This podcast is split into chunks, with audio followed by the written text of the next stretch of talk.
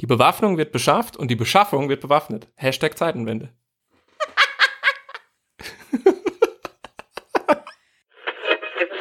This is coalition aircraft. Rückhaltung in der Außen- und Sicherheitspolitik. Wenn es einfach wäre, würden es andere machen. Eine Zeitenwende. Willkommen bei Sicherheitshalber, dem Podcast zur Sicherheitspolitik. Am Mikrofon wie immer Thomas Wiegold von Augen geradeaus. Ulrike Franke vom European Council on Foreign Relations. Frank Sauer von der Bundeswehr-Uni in München. Und Carlo Masala ebenfalls von der Bundeswehr-Universität in München. Wir zeichnen diese Folge auf am 8. April 2022. Nach etwa sechs Wochen russischer Angriffskrieg auf die Ukraine. Das wird auch heute diese Folge sehr stark bestimmen. Die Hausmitteilung gibt's zwar wie immer am Schluss, aber wir wollen an dieser Stelle ganz viele neue Hörerinnen und Hörer begrüßen. Das freut uns. Willkommen. also, das war nicht Juhu. abgesprochen, dass wir jetzt jubeln sollen. Es, es wäre schön, wenn es einen ähm, erfreulicheren Anlass für, Ja. die, für das große Interesse gäbe, aber es naja, ist, es man ist. muss aber auch dazu sagen, also eigentlich ist keiner unserer Folgen erfreulich. Von daher, der Anlass ist jetzt der traurigste, aber der Podcast selber behandelt nur traurige Themen eigentlich. Stimmt eigentlich. Also wir sind nicht die, die Optimismus-Experten. Okay. Ähm, vieles, was in diesen Tagen die Debatte bestimmt und die Schlagzeilen beherrscht, zum Beispiel die Raketenabwehr, haben wir in den drei Jahren, in denen es diesen, mehr als drei Jahre, die es diesen Podcast gibt, schon mal besprochen. Guter Punkt. Also empfehlen wir auch gerne, die älteren Folgen nochmal zu hören. Vor allem die vorangegangene Folge, die Nummer 55. Da haben wir uns nämlich den neuen HörerInnen kurz vorgestellt. Und weitere Infos gibt's auf sicherheitspod.de. Genug vorgeredet. Unsere beiden Themen heute. Wir machen jetzt mal wieder zwei Themen und nicht nur eins. Stichwort Ukraine-Krieg und damit zusammenhängt. Erstes Thema. Heftige Diskussionen in Deutschland über die Sanktionen gegen Russland. Aus deutscher Sicht natürlich vor allem die Frage, die Abhängigkeit von russischen Energieexporten, vor allem Gas. Wie äh, abhängig sind wir da? Was bedeutet das? Was bedeutet der Versuch, sich davon unabhängig zu machen? Können wir einfach den Gashahn zudrehen? Was ist, äh, wenn Putin Deutschland den Gashahn zugedreht? Über Gaslieferungen und das Drumherum hatten wir bereits vor Ausbruch dieses Krieges mit Kirsten Westphal gesprochen in Folge 53. Die empfehlen wir auch gerne und auch heute haben wir einen kundigen Gast dazu, dazu gleich mehr. Das zweite Thema, mittelbar natürlich auch zusammenhängend mit der Ukraine, die Bundeswehr, die Zeitenwende, das Sondervermögen von 100 Milliarden, die Fragen der Beschaffung, die Fragen der Ausrüstung der Truppe. Dazu gibt es sehr viele Fragen von Hörerinnen und Hörern und da versuchen wir drauf einzugehen. Was bedeutet die Zeitenwende für die europäische Sicherheit? Gut, so viel Vorrede zu unserem ersten Thema Gas, Abhängigkeit von Energie. Und weil wir von Energielieferungen und Wirtschaft noch weniger Ahnung haben als von Sicherheitspolitik, haben wir uns einen kundigen Gast geholt. Rüdiger Bachmann. Wenn ich nur sagen würde, er ist Wirtschaftswissenschaftler, dann wäre das eine Untertreibung. Uli, magst du dich kurz vorstellen? Ja, ich freue mich sehr, dabei zu sein. Äh, Ich bin ja auch im Podcasten unterwegs äh, mit dem Kollegen Christian Bayer auf der Wirtschaftskunde, vrind.de, falls die Leute da Interesse haben. Und äh, da beschäftigen wir uns auch normalerweise mit anderen Themen, aber wie bei Carlo auch meistens mit pessimistischen Themen. Das heißt ja nicht von ungefähr die Ökonomik, äh, die Dismal Science, also die Wissenschaft, die sich mit den traurigen und schwermütigen Dingen beschäftigt. Also insofern habt ihr da einen Seelenverwandten, was das angeht. Ja, normalerweise bin ich äh, Makroökonom, beschäftige mich mit Fragen des wirtschaftlichen Risikos bei Firmen, aber normalerweise kommen da auch keine Kriege und Ukraine-Krisen vor. Äh, aber wir sind jetzt halt in einem anderen, in der Tat, Stichwort Zeitenwende, in einer anderen Zeit und das berührt auch die Wirtschaftswissenschaft. Und so habe ich dann mal, und deswegen habt ihr mich ja vermutlich eingeladen, mit Kollegen uns einfach überlegt, äh, stimmen diese Aussagen, die man ja immer wieder gehört hat von Politikern, äh, dass äh, ein Embargo notwendigerweise Massenarbeitslosigkeit, Massenarmut, eine wirtschaftliche Katastrophe bedeuten würde. Und da haben wir eine erste Studie vorgelegt und ähm, ja, seither geht die Diskussion. Und man muss dazu sagen, sie sind einer äh, Nicht-Fachöffentlichkeit äh, dadurch bekannt geworden, dass Olaf Scholz bei Anne Will sie als weltfremde Modellrechner bezeichnet hat. Genau, äh, das war ganz interessant. Ehe wir kurz über die Weltfremdheit reden, äh, noch dazu sagen, Rudi, du bist Wissenschaftler, der zurzeit oder ich weiß nicht immer in den USA äh, lehrt und forscht, nämlich in Notre Dame. Das ist nicht in Paris, sondern in Indiana, wenn ich das richtig sehe. Das ist richtig. Und ist da eine Universität. Das ist eine Universität äh, in Indiana, in der Tat. Äh, und ja, da bin ich schon seit 2014. Ich bin aber auch eigentlich schon seit 2001 äh, ziemlich genau bei dem vorangegangenen größten sicherheitspolitischen Ereignis und Zeitenwende. Seit der Zeit bin ich eigentlich in den USA, wissenschaftlich. Ah, okay. So, Carlo hat's angesprochen. Ähm, du hast zusammen mit anderen Wissenschaftlern mal die Frage untersucht, die in Deutschland ja viele bewegt. Wenn der Gashahn oder nicht nur der Gashahn, auch der Ölhahn, wenn die russischen Energieexporte nach Deutschland ausbleiben. Sei es nun, weil Deutschland nun sich auch dafür entscheiden sollte, ein Embargo zu verhängen, um Russland in diesem Krieg dazu zu zwingen, nicht weiter in der Ukraine anzugreifen, sei es, weil Russland sagt, äh, wir stellen euch die Energie ab, weil ihr so böse zu uns seid. Welche Folgen das hat? Kannst du mal kurz erläutern? Also die Vorstellungen in Deutschland sind ja, das Gas ist weg, egal von welcher Seite der Hahn zugedreht wird, und wir werden alle frieren und die deutsche Wirtschaft geht den Bach runter. Ist das richtig? Genau, also das, das war so der Ausgangspunkt, weil wir das Gefühl hatten, dass die Deutschen genau dieses Gefühl hatten. Und äh, wir sind da relativ ergebnisoffen drangegangen. Das war tatsächlich eine, eine wissenschaftliche Neugier bei uns einfach. Zu sagen, stimmt das? Was sagen eigentlich unsere Modelle, mit denen wir normalerweise andere Dinge tun? Und wie müssen ein Modell aussehen, um diese Frage abbilden zu können? Also das Ganze ging eigentlich tatsächlich los mit wissenschaftlicher Neugier. Das erste würde ich sagen, was glaube ich tatsächlich falsch ist oder wo die Deutschen tatsächlich in der Vergangenheit ein bisschen gefangen sind, ist so die, die, mit diesem Begriff des industriellen Kerns. Ja, wenn man sich nämlich mal anschaut, äh, die sind irgendwie so in den 70er Jahren gefangen, als die deutsche Industrie noch eine viel größere Rolle gespielt hat, was die Beschäftigtenzahl angeht, was die Bruttowertschöpfung angeht. Äh, Deutschland hat zwar tatsächlich noch mehr Industrie als andere vergleichbare entwickelte Länder, aber auch auch für Deutschland gilt, dass wir heutzutage im äh, Jahr 2022 eine Dienstleistungsökonomie sind. Ja, also diese Idee, dass der, der industrielle Kern, von dem da immer gesprochen wird, der ist relativ klein. Also je nachdem, wie man rechnet. Aber das ist keinesfalls mehr als 20 bis 25 Prozent unserer Wirtschaftsleistung. Das vielleicht mal als erstes. Und die besonders gasintensiven Produktsektoren, wenn man das mal sich anschaut, zum Beispiel, wie viel Beschäftigte es da eigentlich noch gibt. In der Chemieindustrie sind das 350.000 zum Beispiel. Das ähm, ist klein relativ, sagen wir mal, zu einem Gewerbe, das in der letzten großen Krise, nämlich der Corona-Krise betroffen war der Gaststättengewerbe, wo wir 1,9 Millionen Beschäftigte haben. Also nur um, um einfach mal die, äh, die Proportionen äh, zu sagen. Nun ist es nicht nur die Chemieindustrie, da sind auch andere Industrien, aber diese Vorstellung, dass der industrielle Kern sozusagen das irgendwie das Allerwichtigste in der deutschen äh, Ökonomie sei, ich glaube, das ist so ein bisschen ein Fehlbild in der Wahrnehmung. Eins davon, ja. Da gibt schon Fragen, Frank, und ich hätte auch eine Frage. Ich auch. Ich will einfach nur mal ganz kurz äh, hinterher schieben und ich habe jetzt euer Papier hier vorlegen. In der deutschen Wirtschaft, äh, schreibt ihr da, kommt Gas vor allem in der Industrie 36 Prozent, in Haushalten 31 Prozent sowie in Gewerbe und Handel 13 Prozent zum Einsatz. Das gibt, wenn ich mich nicht so verrechnet habe, insgesamt 80 Prozent. Die anderen 20 Prozent sind irgendwo unter ferner Liefen, nehme ich an. Ja. Ähm, für Stromerzeugung ist Gas offensichtlich nicht sehr erheblich, wenn ich euer Papier richtig verstehe.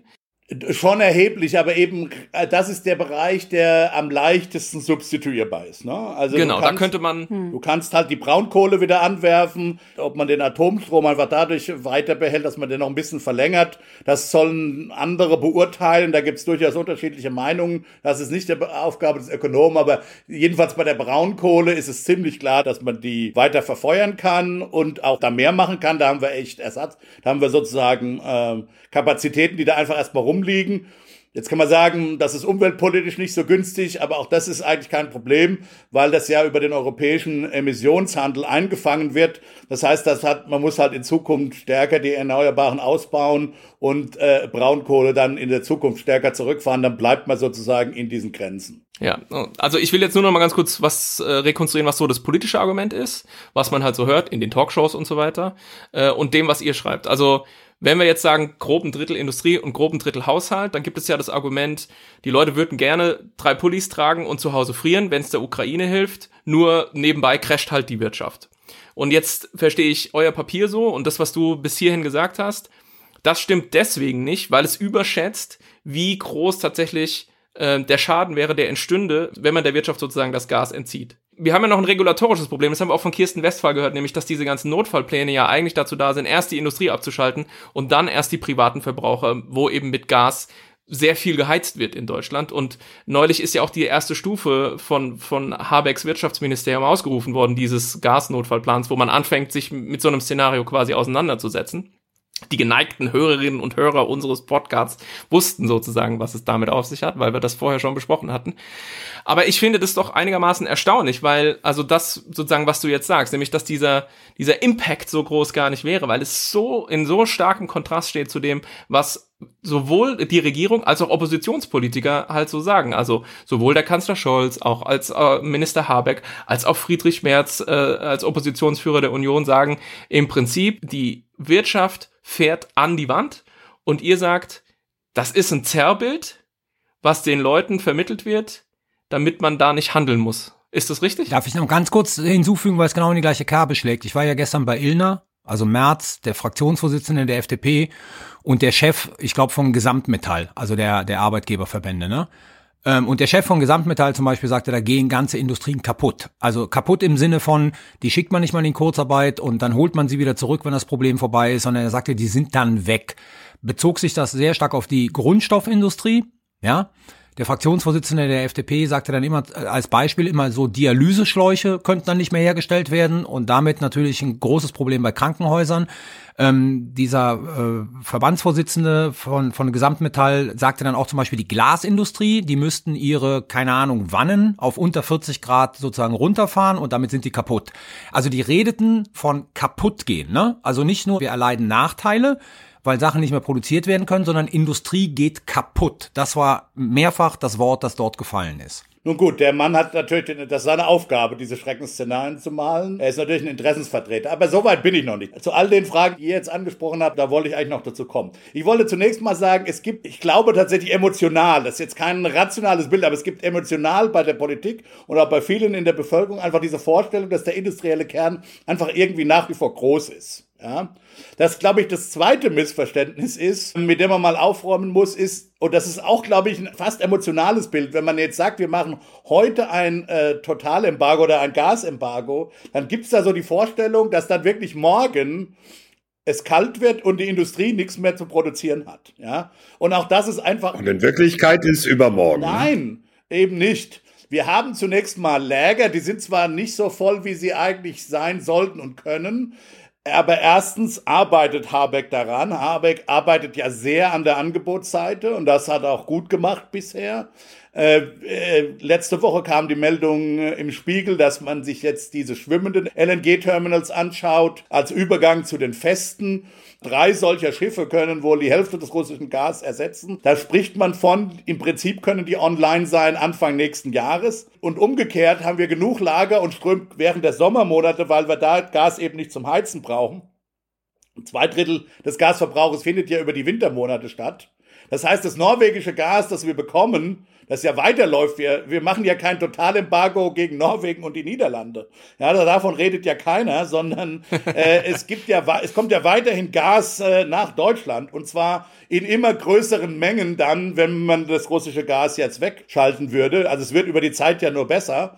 Und wie gesagt, der Zeitpunkt spielt uns in die Hände im Grunde genommen. Jetzt ist eigentlich ein günstiger Zeitpunkt zu machen, weil die warme Jahreszeit bevorsteht. Das heißt, die Industrie über den Sommermonat kann locker mit dem Gas äh, auskommen das aus Norwegen äh, äh, kommt, äh, jedenfalls mengenmäßig im Prinzip. Da muss man sich genau angucken, ob das physikalisch mit den Leitungen äh, passt. Das ist nicht meine Expertise, aber jedenfalls, was die Mengen angeht, sollte das für die Industrie erstmal kein Problem sein. Also es geht hier nicht um einen sofortigen Kollaps. Ja, das heißt, die Industrie hat jetzt mindestens noch ein halbes Jahr Zeit, mögliche Anpassungen vorzunehmen. Auch auf der Haushaltsseite haben wir Zeit, Anpassungen vorzunehmen. Und was unser Papier eben zeigt, und übrigens alle Studien, die von einem noch größeren Bruttoinlandsproduktschaden ausgehen, zeigen es eigentlich noch mehr, dass wir jetzt anfangen müssen, uns darauf vorzubereiten, dass Putin im Herbst diese schärfste Waffe gegen uns nicht ziehen kann.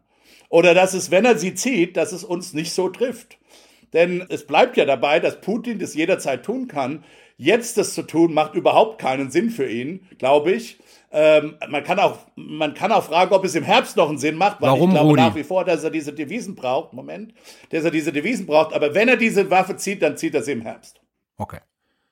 Aber letzten Endes sagst du ja jetzt gerade, ähm, dass die Politik, also zumindest so wie Habeck äh, sie fährt, eigentlich die ist, die richtig ist. Also wir müssen uns noch weiter vorbereiten. Also der Schaden wäre größer, auch nach euren äh, Rechnungen, wenn wir morgen aussteigen würden. Nein, das sagen wir nicht. Weil wir Okay. sagen, wenn wir, wenn wir morgen aussteigen würden, fließt weiter Gas in ausreichender Menge. Okay. Natürlich ist schon so, dass wir die Läger voller bekommen und es dann nicht so schlimm würde, das ist schon klar.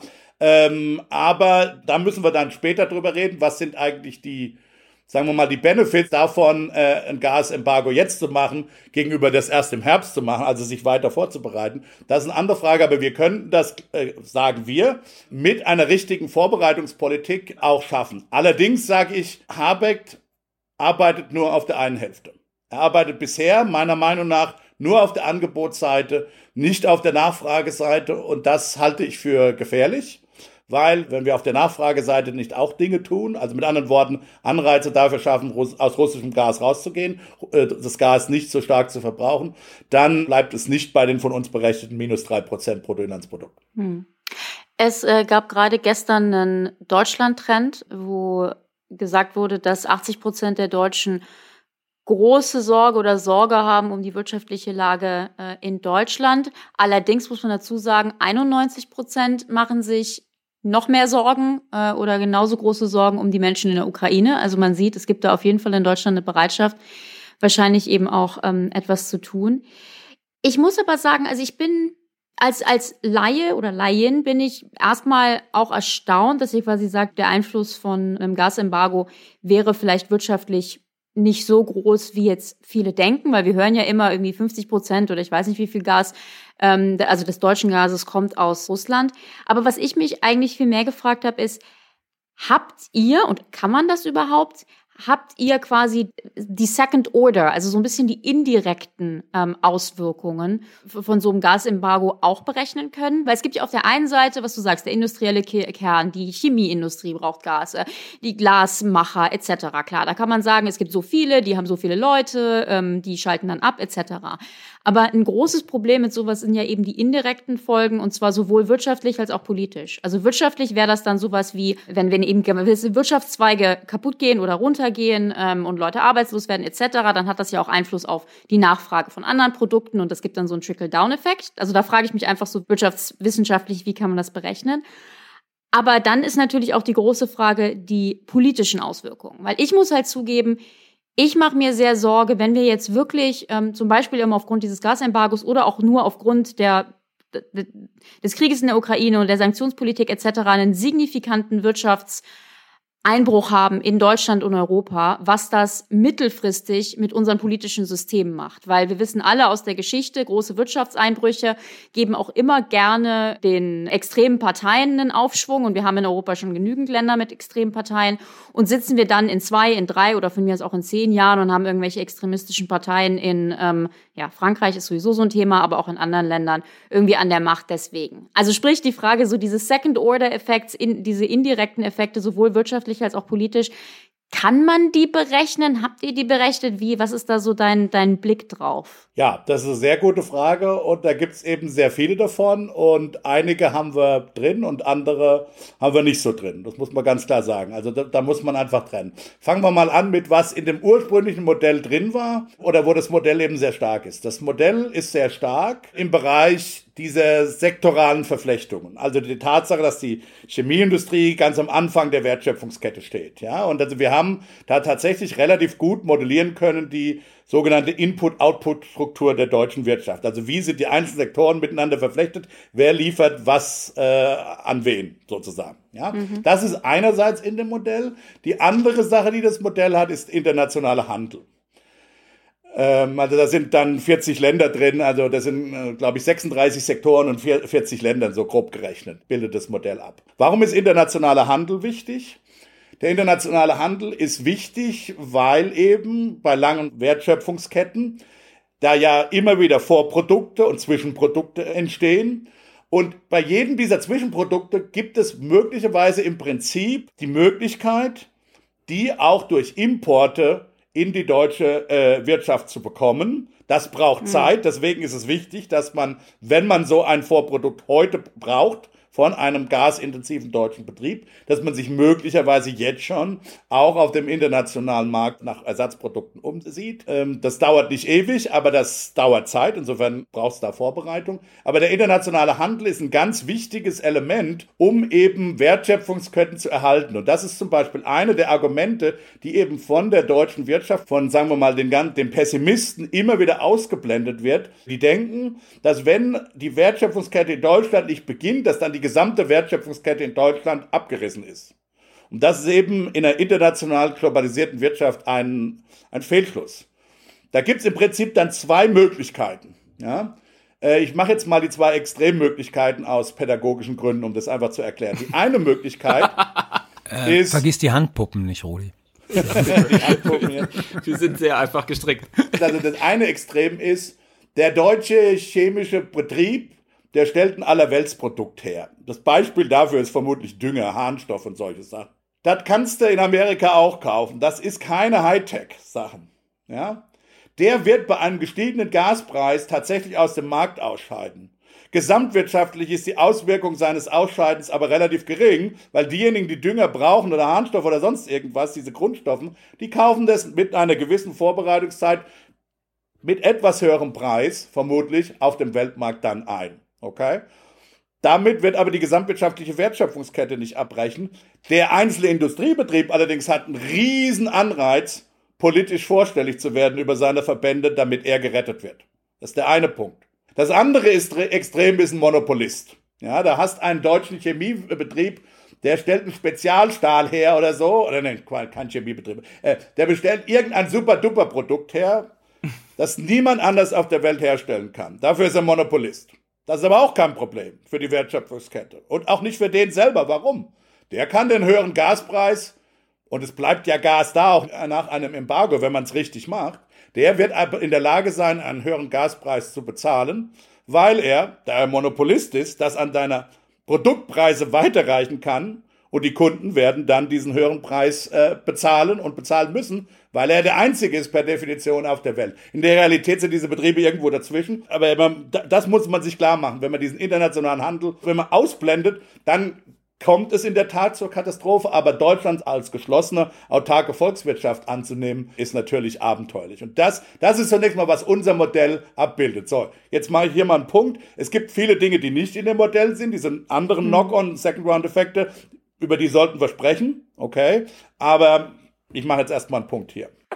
Du hast gerade bei, also bei diesen beiden Extremen hast du halt denjenigen äh, angesprochen und das ist so ein Punkt, der mir in der Diskussion, mir ist nicht klar, warum die Diskussion nicht so geführt wird.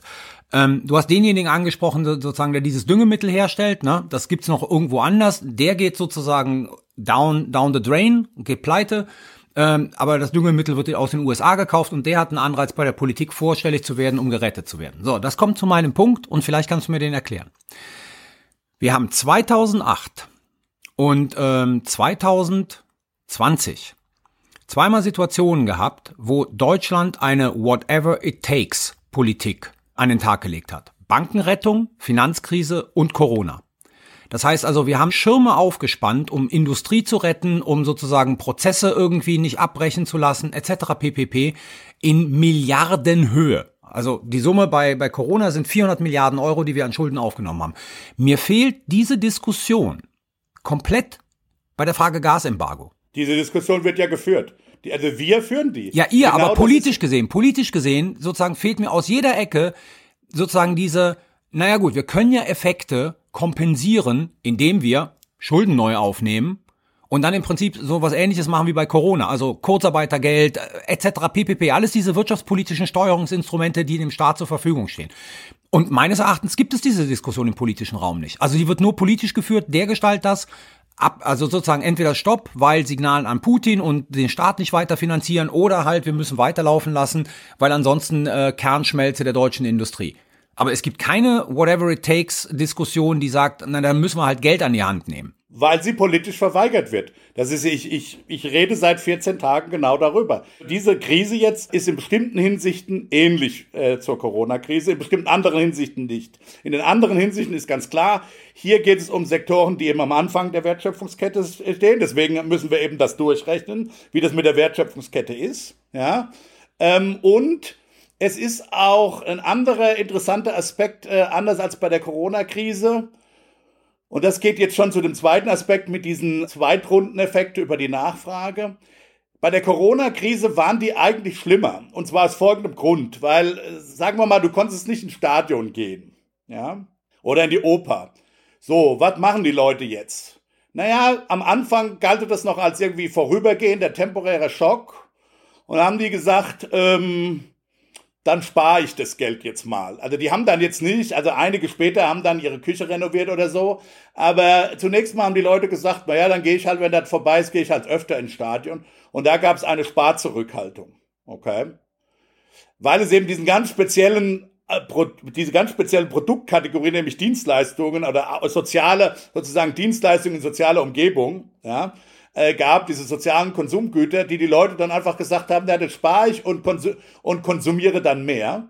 Das hat echt, da hat der Nachfra die Nachfrageseite den Angebotsschock, nämlich dass es keine Fußballspiele mehr gab, noch verstärkt, weil die Leute zusätzlich gespart haben. Das, glaube ich, passiert hier aber nicht, weil es sich ja gerade um die Grundstoffindustrie handelt. Und es ist ja nicht so, dass Leute typischerweise direkt diese Düngermittel kaufen und so weiter. Das ist jetzt nicht so, dass sie sagen, okay, ich kann jetzt keine Dünger, Düngemittel ist irgendwie teuer geworden, die kann ich nicht mehr kaufen. Oder irgendwie Gläser sind äh, teurer geworden, die kann ich jetzt nicht mehr kaufen. Jetzt spare ich, äh, damit ich dann später wieder Gläser kaufen kann. So, so, das, sowas passiert ja nicht. Also die Nachfrage, die Nachfragereaktion ist eigentlich hier eher klassisch äh, konventionell. Also das, das sind die beiden Unterschiede. Aber du hast völlig recht. Es gibt in einer anderen Hinsicht, nämlich genau was diese Whatever it takes Geschichte angeht, sind wir eigentlich in der Situation wie bei der Corona-Krise. Das heißt, die Betriebe, und da, da sage ich auch um dem Mann gestern bei dir, ich habe mir das angeguckt bei der Frau Illner, dem Mann von Gesamtmetall, dem sage ich einfach, ob diese Betriebe dann überleben werden oder nicht in der langen Frist, diese Frage müssen wir jetzt nicht beantworten. Die können wir dann beantworten, wenn wir sozusagen einen neuen Steady State, ein neues Gleichgewicht haben, wo alle LNG-Terminals da sind oder nicht. Dann wird der Markt schon entscheiden, ob der Gaspreis so hoch ist, dass bestimmte Energie- und gasintensive Produkte in Deutschland nicht mehr hergestellt werden können dann ist das halt so. Dann ist es immer noch eine politische Entscheidung, was man damit macht. Wir haben 40 Jahre lang die Steinkohle subventioniert. Wenn die Politik das glaubt, aus strategischen Gründen machen zu müssen, dann soll sie es halt machen. Aber nochmal, diese Frage brauchen wir jetzt nicht zu entscheiden. Jetzt retten wir erstmal alles. Wir stellen einen Schutzschirm um diejenigen herum, die dann tatsächlich bei einem höheren Gaspreis nicht mehr wettbewerbsfähig werden. Wir machen Kurzarbeitergeld, wir machen Staatsbeteiligung, wir machen Staatshilfen und dann können wir diese ganzen Zweitrundeneffekte über über die Nachfrage in die Finanzkrise hinein, weil diese Betriebe dann ihre Kredite nicht mehr bedienen können. Alle diese Sachen kann man eindämmen und wir haben sie ja schon mal eingedämmt. Auch Corona hätte zu einer massiven Finanzkrise führen können, wenn wir damals schlechte Wirtschaftspolitik gemacht hätten. Die Blaupausen sind also da. Warum die Politik diese Diskussion verweigert,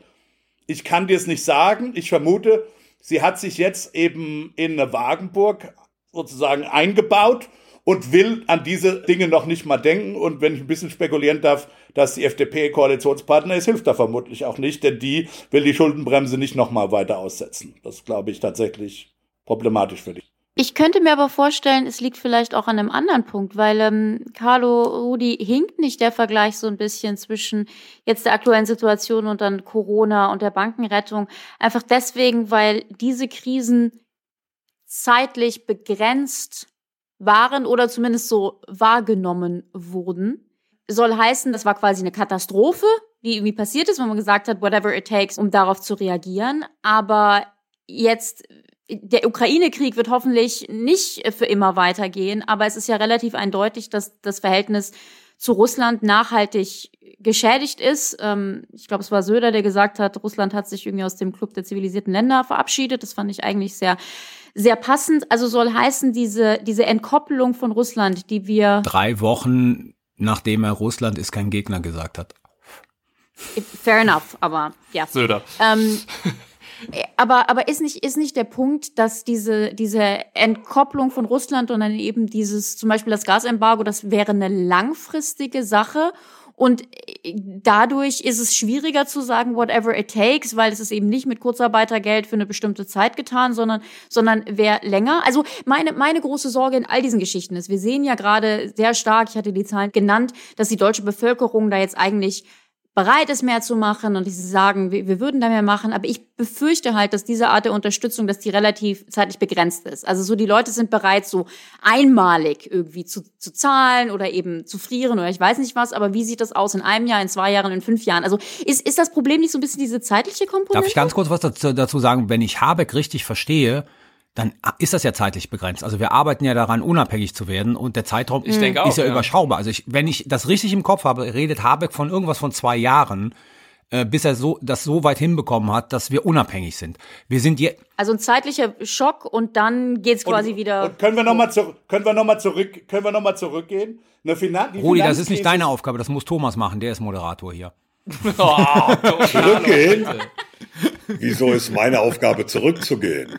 Quatsch. Rudi. Ich glaube, der, der Punkt ist, ähm, man muss das Ganze begreifen als eine strukturelle Anpassung. Es geht nicht darum, mal quasi ja. phasenweise irgendwie ein Loch zu flicken, sondern wir sozusagen reißen jetzt das Ruder rum und das wird dann auch auf Dauer so bleiben. Genau. Und ähm, damit ist es zeitlich hm. begrenzt. Naja, diese Anpassungsleistung ist zeitlich begrenzt und danach läuft die deutsche Volkswirtschaft hoffentlich in einem Zusammenhang weiter, dass sie eben auf russisches Gas nicht mehr angewiesen ist. Das ist der Punkt. Das ist der Punkt. Genau, das ist das genau. ist ja die Antwort auf Rikes Frage. Es ist zeitlich begrenzt. Also wenn, wenn wir whatever it takes machen würden, ist es überschaubar, wenn die Politik weiterhin dranbleibt, sozusagen diese Wende hinzubekommen. Ja. Exakt. Und dann irgendwann Wende. mal zwei oder drei Jahre unabhängig von russischem Gas zu werden.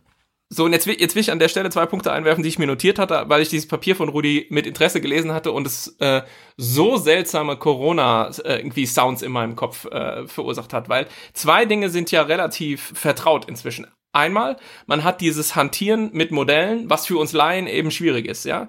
Also da gibt es diese Experten und Expertinnen und die haben diese Modelle oder tun die vorne Annahmen rein und dann kommen hinten Ergebnisse raus, die irgendwie Politik äh, anleiten sollen. Das kennen wir ja. Und bei diesem Papier ist ja das, was so vertraut klingt, dass im Prinzip die Hauptbotschaft ist, diese strukturelle Anpassung, die wir machen müssen, die müssen wir sowieso machen, sollten wir mhm. lieber jetzt sofort in Angriff nehmen und den Sommer nutzen, damit wir im Herbst und im Winter nicht wieder richtig gelackmeiert dastehen. Und da muss ich sagen, ja, das kennen wir doch irgendwie, ja? Also Sommer ungenutzt verstreichen lassen und dann im Herbst sind wieder alle überrascht, wie beschissen die Situation ist. Das haben wir jetzt ein paar Mal gemacht. Und das ist ein Punkt, den ich an diesem Papier extrem spannend finde, dieser dieser unbedingte, wie sagt man, Sense of Urgency? Also dieses, was ihr da vermitteln wollt, dass ihr sagt, ja, die Dringlichkeit, jetzt diese Anpassung mit allen strukturellen Maßnahmen zu initiieren, weil es uns nichts bringt, länger zu warten.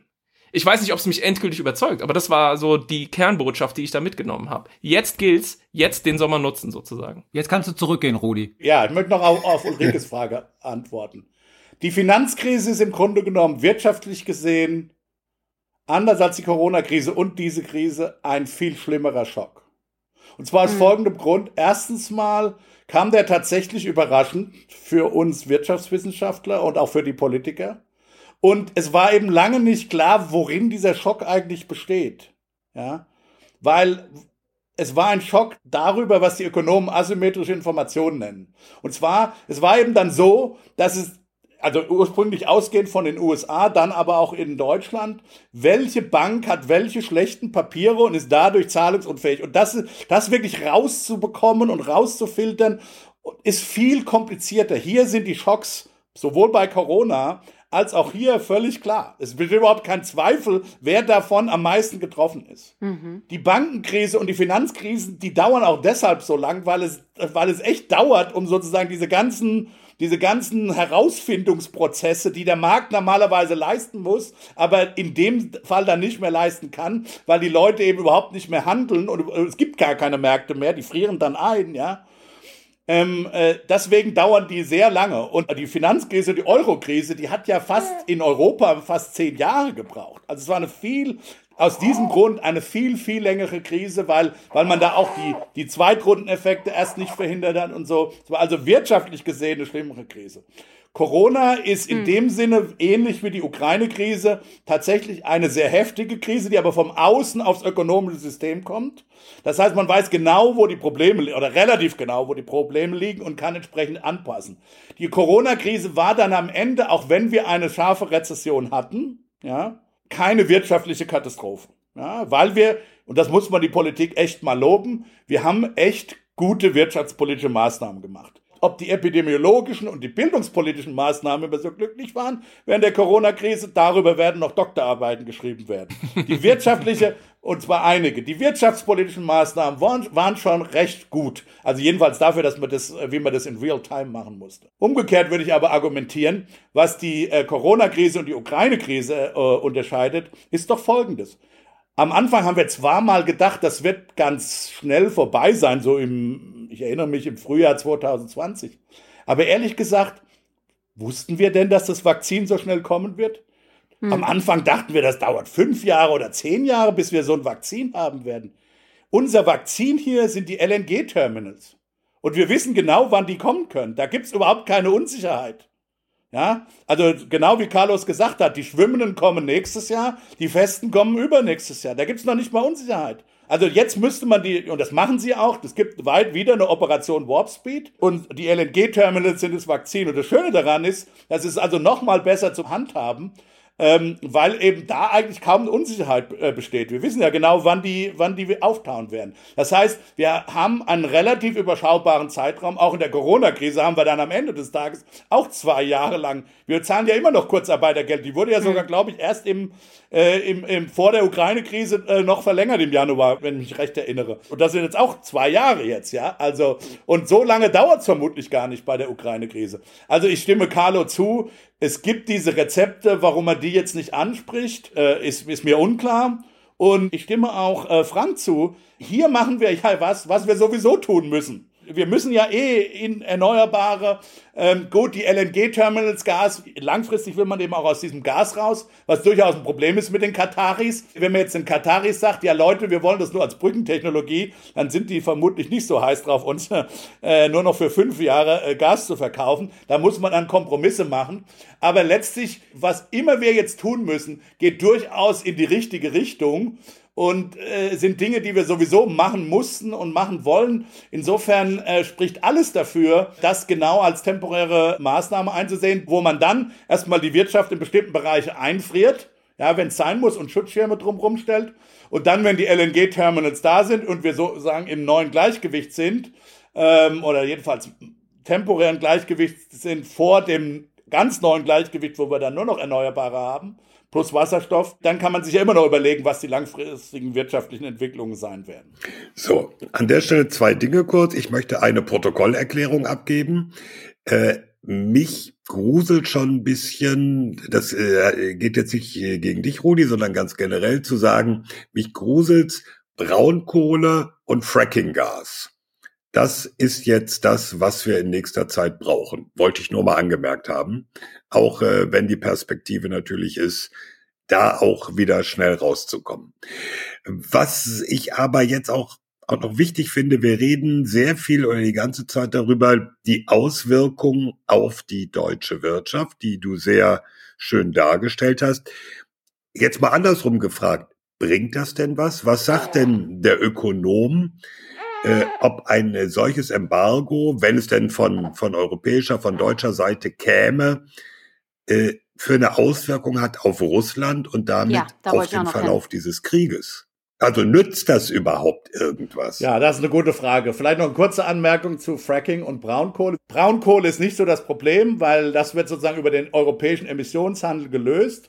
Und da gibt's ja einen Pfad, den muss man ja nicht nur sozusagen jahresweise betrachten, sondern da gibt's eben einen Pfad, äh, was die Emissionen über eine gewisse Zeit sein sollen. Und ähm, das wird ja nicht geändert oder davon wird auch nicht die Rede sein, dass das geändert wird. Und das heißt, das bedeutet einfach nur, dass wenn man jetzt mehr Braunkohle verfeuert, man in der Zukunft weniger Braunkohle verfeuern äh, kann. Ja, also da, also das, das angeht die Braunkohle, da glaube ich braucht auch jemand mit umweltpolitischem Gewissen kein schlechtes Gewissen haben. Was das Fracking angeht, na in der Tat, das ist ein Problem, aber da muss man halt sagen, äh, ja, also so ein äh, so ein Krieg ist halt irgendwie unangenehm, ja, um es mal vorsichtig zu formulieren. Das heißt, Kriege äh, führen dazu, dass man nur schlechte äh, Auswahlen hat und äh, wir sind hier nicht im Paradies, äh, sondern es ist eben ja, wir sind in einer leidgeprüften Welt und äh, ja, da können wir jetzt. Gut, also ich, ich wollte das jetzt nicht vertiefen, Nee. das wäre nämlich nochmal ein Sonderthema. Aber mu muss man einfach so sehen. Reiten wir uns mehr in die Scheiße rein, umweltpolitisch und klimapolitisch. Aber gut. Äh, aber die, die, eigen, Ähm, die eigentliche Frage. das ist in der Tat, da haben wir uns nicht mit beschäftigt. Wir sind keine Spezialisten für die russische Ökonomie. Ich habe mich aber inzwischen sehr ausführlich auch mit russischen Ökonomen, die Russland, die russische Ökonomie äh, sehr gut kennen, unterhalten.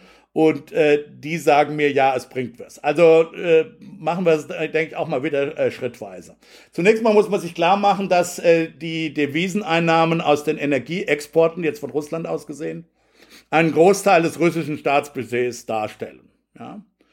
Das heißt, wenn wir den jetzt äh, kappen, äh, ist der russische Staat im Grunde genommen bankrott, äh, ökonomisch gesehen. Der kann äh, seine Staatsaufgaben, und zwar die meisten seiner Staatsaufgaben, inklusive dessen, was er sozusagen dann neu ausgeben muss während der Schlacht für sein Militär. Er muss ja Sold zahlen, er muss ja Ersatzteile kaufen etc. und so weiter kann er nicht bezahlen. So, jetzt kann man sagen, ja, wir drucken Rubel und äh, bezahlen, die Soldaten werden natürlich mit Rubel bezahlt und auch äh, bestimmte Dinge, die er innerhalb Russlands herstellen kann, die kann natürlich auch in Rubel bezahlen, aber je mehr Rubel gedruckt wird, desto mehr Inflation wird in Russland herrschen.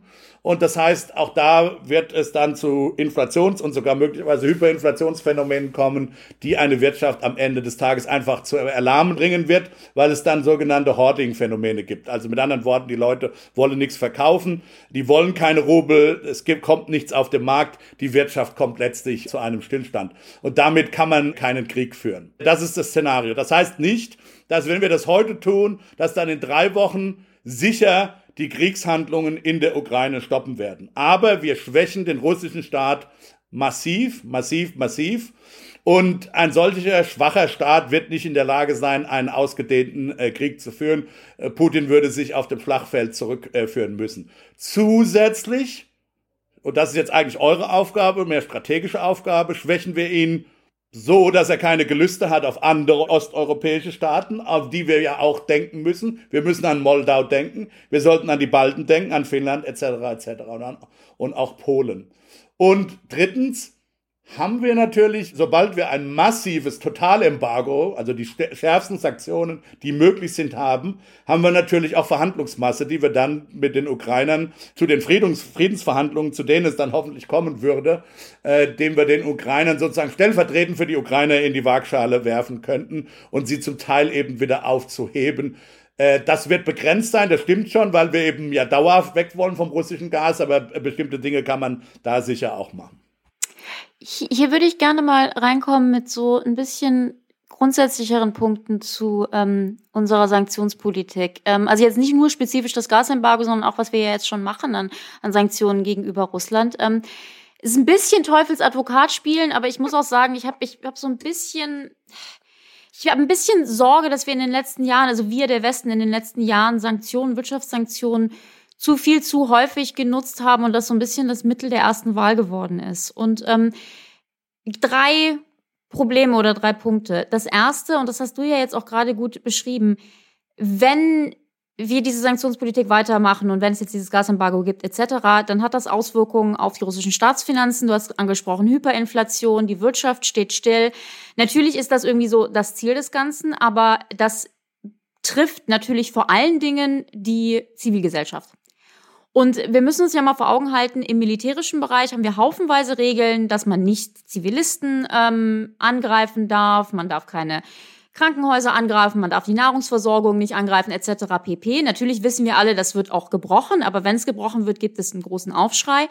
Bei Sanktionen, Wirtschaftssanktionen sind die Zivilbevölkerung oft ja mit das erste Ziel und das macht mir doch doch ziemlich irgendwie Bauchschmerzen. Und ich glaube, wir machen uns das teilweise nicht so ganz klar, weil das weil das so indirekt ist. Ne? Also man, man bringt ja niemanden um, aber letztendlich, also man muss sich auch klar machen, ein kompletter Wirtschaftsstillstand oder ich habe jetzt auch einen russischen Ökonomen gehört, der gesagt hat, das Ganze wirft die russische Wirtschaft um 30 Jahre zurück. Das bringt natürlich auch Menschen um, ne? indirekt, aber letztendlich ähm, ist, ist, muss man sich da auch nichts nix, äh, vormachen. Also das ist so das, das Erste, was mir da so ein bisschen Bauchschmerzen macht. Das Zweite, ähm, und da gibt's ja, also da kennst du dich sicher besser aus, da gibt ja haufenweise Studien zum Thema Sanktionen, und die meisten zeigen ja eigentlich, dass naja, Wirtschaftssanktionen nur so mäßig gut funktionieren. Also die, die Forschung spricht davon, irgendwas zwischen 10 und 30 Prozent der Sanktionen erreichen ihre erklärten Ziele. Das ist im Übrigen darf? weniger. Wir hatten darüber gesprochen bei den Migrationsströmen. Ne? Also soll heißen, das ist, das ist relativ wenig. Ähm, Aber was ist das Ziel hier? Also ich, stimme, ich genau. stimme dir zu, äh, Regime Change ist unglaubbar, das erreichen werden. Ja. Aber das Ziel sollte hier sein, und also ich weiß nicht, wie viele dieser sanktionierten Staaten, Iran ähm, oder Venezuela, in der Lage wären, große Kriege zu führen. Vor allen Dingen dann, wenn der Gegner und das ist eben die zweite Komponente, von uns massiv bewaffnet wird. Also das ist ja beides, man muss ja beides zusammendenken. Ja, also es geht nicht das eine oder das andere. Was die Forschung interessanterweise sagt, ist, ähm, dass Sanktionen besser funktionieren, wenn man den Staat abhalten will, etwas, etwas zu tun. Also zum Beispiel Iran Atombombe. Und dass sie schlechter funktionieren, wenn man einen Staat dazu bringen will, sein Verhalten zu ändern. Das wäre der Russland-Fall, nämlich irgendwie den Krieg zu beenden. Also das ist, das ist, spricht so ein bisschen gegen, gegen Russland. Aber ich will nur einwerfen, also diese Sanktionen, die Forschung suggeriert halt, es funktioniert nur so mäßig gut. Und dann nur als allerletztes, wie gesagt, das sind so ein bisschen grundsätzliche Punkte, aber ich glaube, das ist wichtig.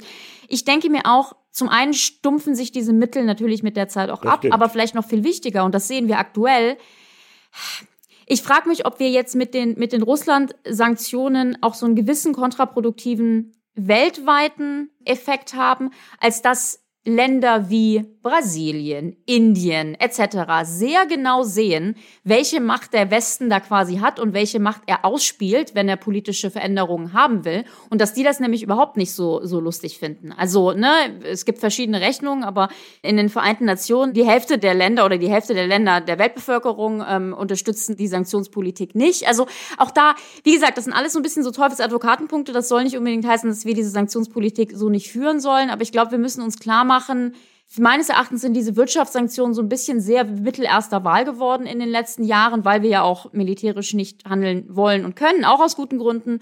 Und das ist, glaube ich, doch sehr problematisch. Also genau, du sagst es ja. Also ich meine, dass dann, wenn wir selber militärisch nicht eingreifen, auch keinen Wirtschaftskrieg für, äh, bereit sind zu führen, was haben wir denn noch? Also das heißt, das würde hm. eben dann, sagen wir es doch mal, ja, das bedeutet, dass wir die Ukraine und die ukrainische Zivilbevölkerung dem Wolf zum Fraß und hier heißt das zur Vergewaltigung, zur Brutalisierung, zur Massenerschießungen äh, äh, vorwerfen. Können wir das erlauben? Wollen wir das erlauben? Nee, natürlich nicht. Dann bleibt aber nur das, äh, ja. in dem Moment, wo wir das, äh, das, direkte militärische Eingreifen vom Tisch genommen haben, bleibt ja nur der totale Wirtschaftskrieg, bleibt nur die möglichst starke Aufrüstung der Ukraine für die Selbstverteidigung. Alles andere würde zu ähm, ja, würde zu absoluten Massenvernichtung in Ukraine führen. Wahrscheinlich dürfen wir einfach nicht so blauäugig, also was heißt blauäugig, aber wir müssen uns einfach klar machen, was die, die Grenzen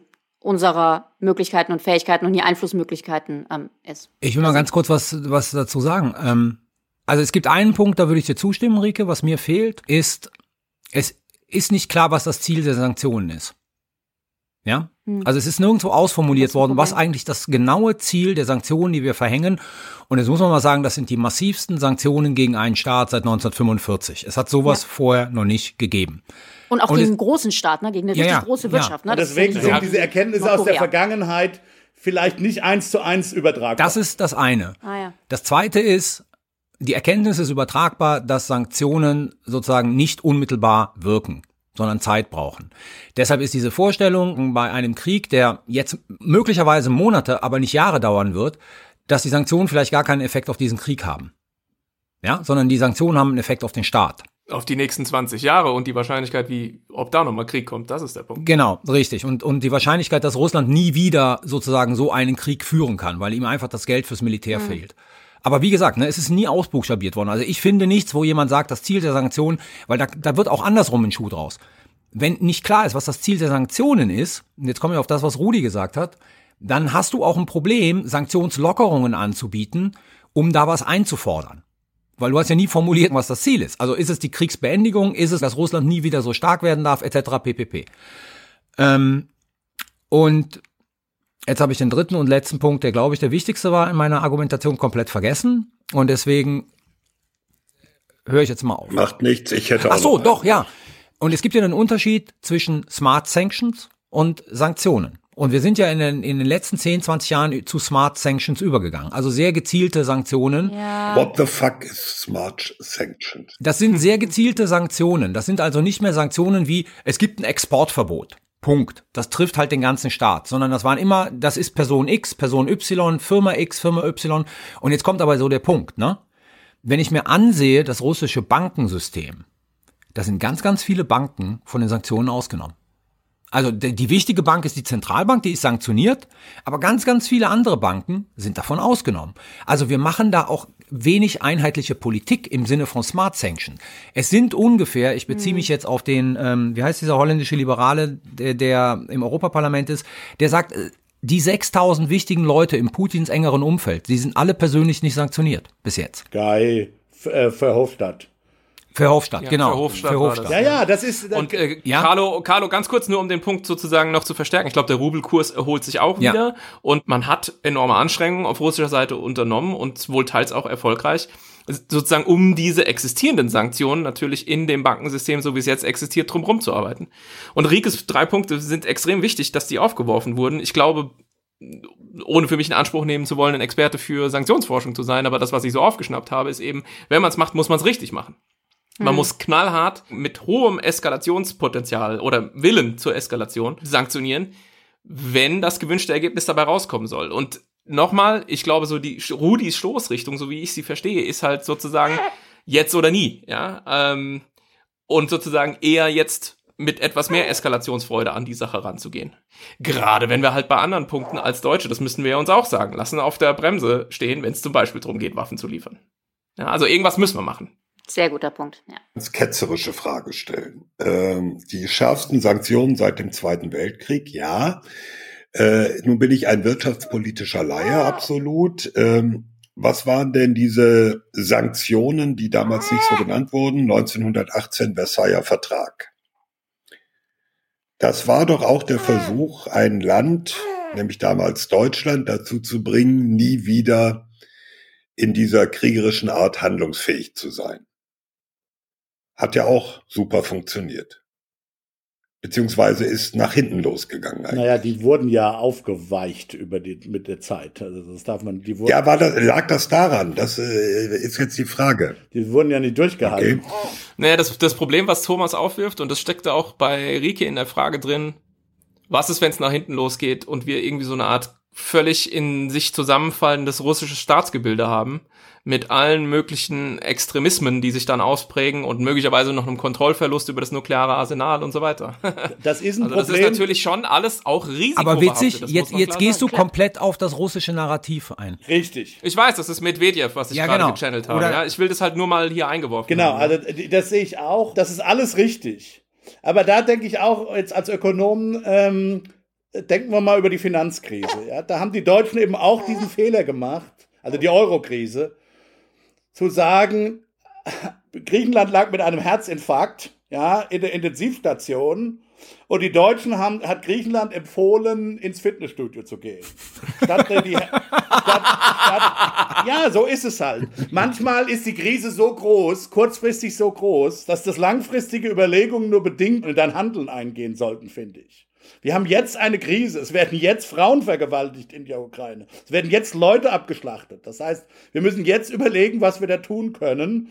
Und das kann sein, dass das Knock-on-Effekte hat, die uns vielleicht am Ende dann nicht gefallen werden. Zum Beispiel ein weiterer Zusammenbruch des russischen Staates mit Proliferation und so weiter und so fort. Aber das sind dann Probleme, die wir dann lösen müssen. Es geht jetzt darum, dass wir eine äh, Operation am offenen Herzen haben. Ja, und die müssen wir jetzt lösen. Und das Fitnessstudio, das ist auch wichtig, ähm, aber das ist jetzt meiner Meinung nach, ähm, es kann halt auch noch ein Meteorit auf die Erde fallen zwischendurch und dann ist das ganze Problem sowieso erledigt. Also insofern es ist gut, langfristig zu denken. Vor allen Dingen als Akademiker sollen wir natürlich auch langfristig denken. Aber irgendwann ist der Handlungsdruck kurzfristig so groß, dass du nicht überlegen kannst, äh, was die Konsequenzen deines Handelns jetzt sind. Die langfristigen. Im Übrigen, um nochmal schön zum ähm, Gasembargo zurückzukommen, Stichwort Austeritätspolitik. Ich habe jetzt gerade aus Frankreich gehört, dass da in der Diskussion so ein bisschen gesagt wird, ey Deutschland, wisst ihr, während der Austeritätspolitik habt ihr gegenüber Griechenland quasi gesagt, ja, dann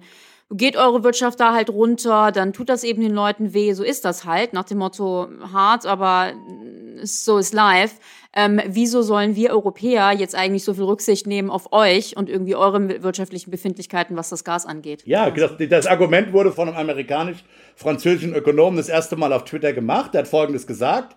Die Griechen haben jahrelang falsche Fiskalpolitik gemacht. Völlig richtig, ja, das kann man so sagen. Und haben dadurch, haben exter sogenannte externe Effekte auf das europäische Bankensystem, das europäische Finanzsystem äh, gehabt weil die eben in griechischen Staatsanleihen investiert waren. Ausgelöst durch Griechenland. Und da haben die Deutschen gesagt, ja, ihr habt halt jahrelang falsche Politik gemacht, jetzt müsst ihr das korrigieren.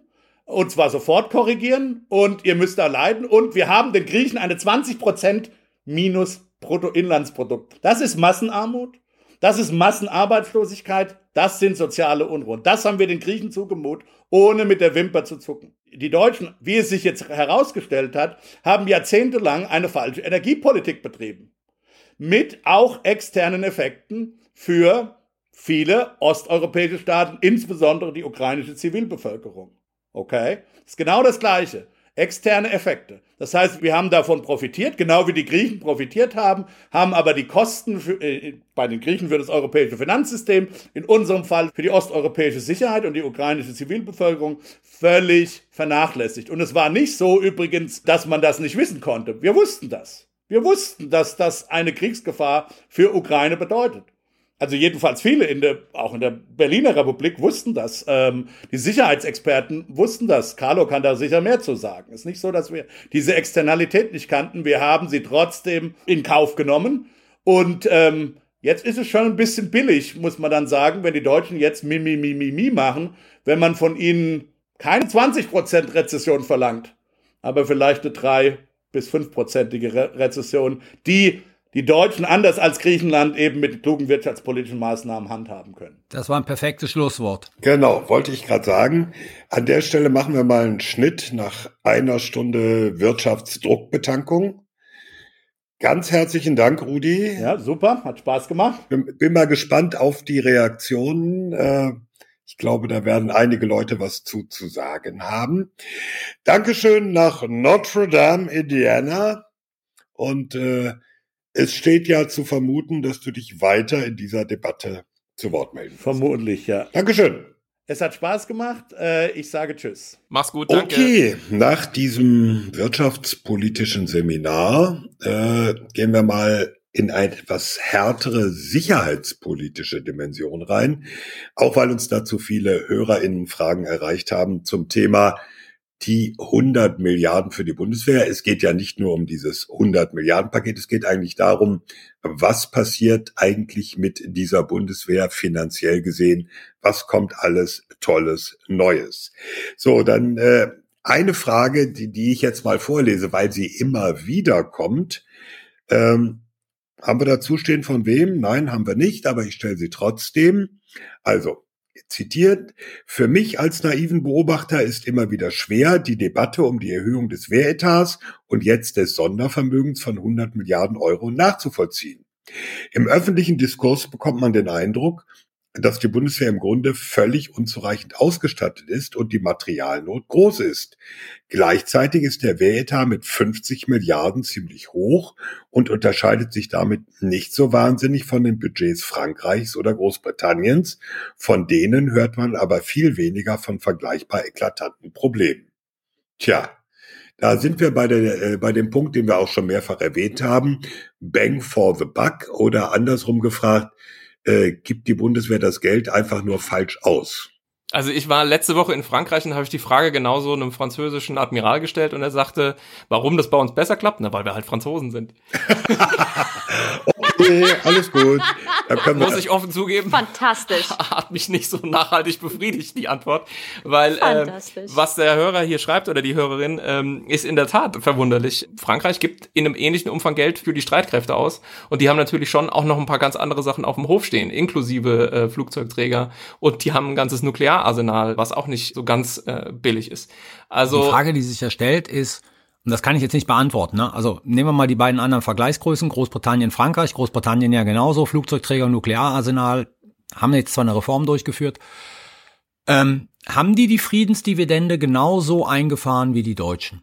Das kann ich nicht beantworten. Ja, also sozusagen ist das genauso radikal runtergegangen wie bei den Deutschen. Mhm. Ist die Bedeutung der Streitkräfte nach 1990 genauso radikal runtergegangen wie bei den Deutschen? Weil, wenn das nämlich nicht so der Fall war, also die haben Friedensdividende natürlich alle eingefahren, aber in dem Ausmaß, wie wir es gemacht haben, hm. ist da sicherlich ein Erklärungsansatz, einer, nicht der zentrale, aber einer zu suchen. Das ist sicherlich richtig. Also zum einen haben die Streitkräfte da immer eine über die ursprüngliche Landesverteidigung hinausgehende Bedeutung. Frankreich mit seinen Kolonial, äh, nein, nicht Ambitionen, das wäre jetzt böse, äh, mit seinem kolonialen Erbe in Afrika was ja weiter mit Tausenden von Soldaten unterlegt ist in Afrika. Die Briten mit ihrem jetzt auch wieder erneuerten Anspruch Global Britain. Natürlich auch, ähm, ich glaube, das muss man dazu sagen, dass in Deutschland teilweise andere Standards gelten. Das sage ich jetzt mit aller Vorsicht, weil das gibt sehr böse Reaktionen, wenn man das sagt. Ich habe mal einen Briten gefragt, äh, als es in Deutschland Probleme mit dem A400 gab, mit diesem Transportflieger, wo äh, die Deutschen dann gesagt haben, oh, und jetzt bleiben die erstmal am Boden. Die Briten haben gesagt, äh, wir fliegen weiter, weil wir brauchen die Dinger. Habe ich einen Briten gefragt und er sagt, na ja, ihr Germans, ihr seid einfach mehr risk-averse. Und das ist, glaube ich, ein Teil auch der Erklärung, Stichwort Afghanistan, da sind äh, die Briten, die auch eine erheblich höhere Verwundeten und auch Gefallenen Zahl hatten, sind teilweise noch mit offenen Land Rovern rumgefahren, wo die Deutschen sagen, also nur mit dem gepanzerten Auto, sonst läuft gar nichts. Genau, und dieses gepanzerte Auto kann aber nur in Afghanistan rumfahren, wenn es alle Voraussetzungen erfüllt, die ihm der TÜV bescheinigt, dass es in Deutschland im normalen Straßenverkehr fahren kann. So, das kommt noch das dazu. Das kommt dann eben noch obendrauf. Das ist also ein Teil der Erklärung. Ich weiß nicht, ob es der ganze Teil der Erklärung ist. Nee, ich glaube, der zweite Teil der Erklärung liegt auch darin, ähm, und da zitiere ich mal jemanden, den ich nicht nenne, der aber sozusagen in der Weisekommission mitgearbeitet hat, der hat gesagt, dieses, dieses ganze Beschaffungssystem ist ein System der organisierten Verantwortungslosigkeit. Also da ist über Jahrzehnte ein System gewachsen, das sich selber schützt, das keine klaren Zuständigkeiten hat und deswegen ist es auch so schwer, dieses System zu reformieren. Würde ich als einen zweiten Punkt nehmen. Ist doch ein bekanntes Problem, stand ja auch in allen äh, Berichten der Werbeauftragten der letzten paar Jahre drin. Und ähm, ich meine, wir haben alle relativ viel über dieses Thema auch irgendwie mit Medien gesprochen in letzter Zeit. Es gab mal eine ganze Woche oder so, da waren alle extrem heiß über dieses Bein BW, was natürlich sicherheitshalber Hörerinnen und Hörer sowieso schon seit Jahren kennen, äh, zu, zu sprechen. Ja, also das. Äh Wir sagen es einmal: Das Bundesamt für Ausrüstung, Informationstechnik und Nutzung der Bundeswehr. Genau. Und irgendwie hatte man so den Eindruck, da äh, vermutete man das Kernproblem und alle waren ganz heiß und wollten darüber reden. Ähm, ich bin mir sicher, dass da vieles im Argen liegt und ich weiß natürlich, wie Bundeswehrverwaltung läuft und was da die Probleme sind. Ich glaube aber nicht, dass es das Bein BW alleine Nee. ist, sondern es sind natürlich auch die Strukturen, in denen das Bein BW operieren muss. Ihr- und all diese Dinge müssen geändert werden und all diese Dinge ergeben im Zusammenspiel das, Carlo, was du genannt hast, nämlich diese Verantwortungsdiffusion und dieses System der Verantwortungslosigkeit. Die Vorgänge dauern. ganz, ganz kurz. Ja, Ganz, bitte. Äh, System der organisierten Verantwortungslosigkeit bezog sich nicht auf das Bein. Das bezog sich auf Nee. Bundeswehr, BMVG, Rüstungsindustrie und Bein. Exakt, das ist ja auch genau mein Punkt, dass man sich halt hier auch natürlich wieder nicht so einfach machen darf und sagen, ja, diese schrecklich unfähige Behörde da in Koblenz, die sind an allem schuld. Nein, sind sie nicht, ja. Dieses gesamte System hat ein Problem in dieser Hinsicht. Und ich glaube, wenn du 50 Milliarden in Frankreich ausgibst und 50 Milliarden äh, hier ausgibst, kommen am Ende unterschiedliche Dinge raus. Und wir müssen uns fragen, warum das so ist. Wenn du mit den Franzosen ernsthaft redest, sagen die natürlich auch, bei uns ist nicht alles Gold, was glänzt. Aber man muss grundsätzlich erstmal konstatieren, dass da mehr auf dem Hof steht und Dinge schneller gehen. Und ähm, jetzt bin ich sowieso gerade am Reden, dann sage ich noch ein paar, paar Takte. So im Kleinen sieht man ja schon, dass sich einiges getan hat. Stichwort Zeitenwende. Äh, jetzt wurden zum Beispiel die Rucksäcke bestellt oder sind dabei Und bestellt. nicht nur die Rucksäcke. Die Rucksäcke sind das geringste. Äh, Westen, Marktverfügbar, genau. Schutzwesten. Schutzwesten, ja, Schutzwesten für alle. So, das ist ja auch mal nicht so schlecht. Wer die Militär-Twitter-Blase ein bisschen verfolgt, der kriegt dann auch mit, dass die Leute sagen, ja, vielen Dank, endlich, das schafft Motivation, ja. Das Bewusstsein, eine vernünftige Ausrüstung zu haben als Soldatin und Soldat, wenn es hart auf hart kommt, wenn man in den Einsatz muss, ja. Ähm, und dieser andere Kleinkram, der kann doch schnell bestellt werden, ja. Und ich glaube, meine Hoffnung ist, die ersten Anzeichen sind äh, ganz, äh, stimmen ganz optimistisch, dass das erkannt ist und dass jetzt diese Ausrüstungsmängel einfach durch Zukauf von marktverfügbarem Material einfach gedeckt werden. Die Großgerätschaften, der schwere Transporthubschrauber, Nachfolge Tornado, all die Dinge, die in diesen 100 Milliarden Euro Sondervermögen ja auch noch irgendwie mit drin stecken, über die wir jetzt vermutlich auch gleich noch reden, die dauern natürlich alle ein bisschen länger. Aber warum dieser Klein-Kleinkram so lange dauern musste in der Vergangenheit, das ist, äh, erschließt sich wirklich weder, weder dem Laien noch dem Experten. Weil das Fahrrad eine wohltönende Klingel braucht. Ah! Für das Fahrrad habe ich, hab ich übrigens Prügel bezogen, aber das nur nebenbei. Die wohltönende Klingel? Helltö Ja. Helltönende, helltönende.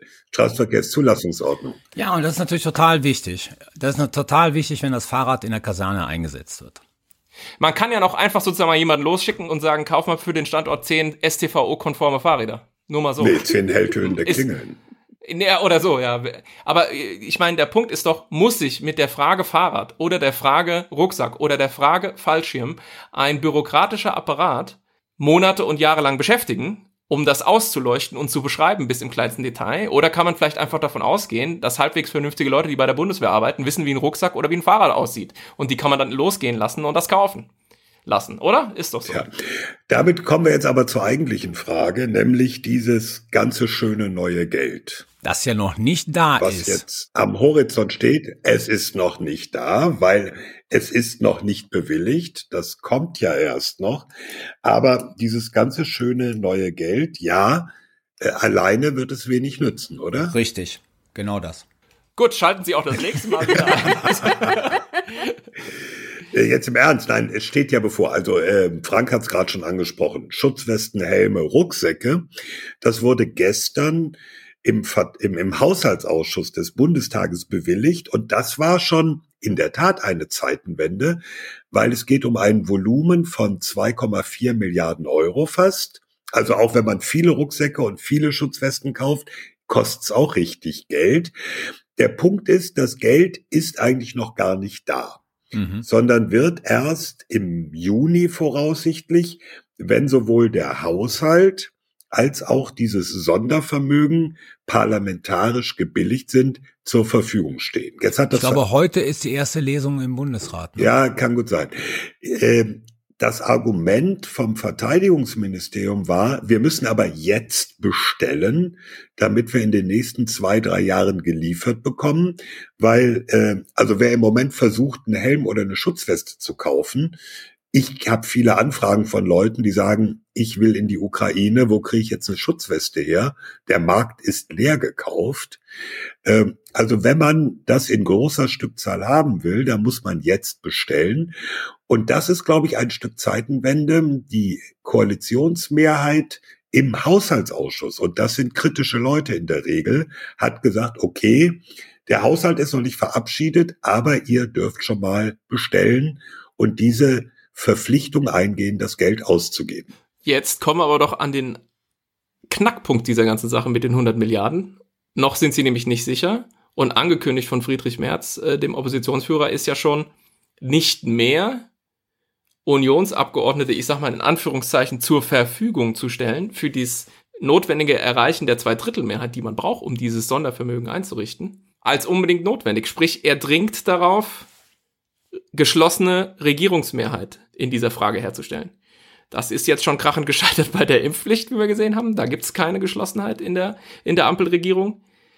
Was ist denn, wenn das krachend scheitert, wenn die Union einfach nicht ausreichend mitstimmt, so wie es ja am 27. Äh, Februar im Bundestag noch klang, als Friedrich Merz auf den Bundeskanzler Scholz und seine Zeitenwende-Rede ge geantwortet hat. Was ist denn, wenn das einfach nicht klappt, wenn die notwendige Mehrheit nicht zur Verfügung, nicht zu... Ich kann es, ich kann es mir nicht vorstellen. Ich auch nicht. Da, wär, da werden noch vorher Kompromisse geschmiedet, dass die CDU sozusagen diese Position aufgibt. Aber wenn es so kommt, wie du jetzt gerade skizzierst, Frank, dann ist äh, ja.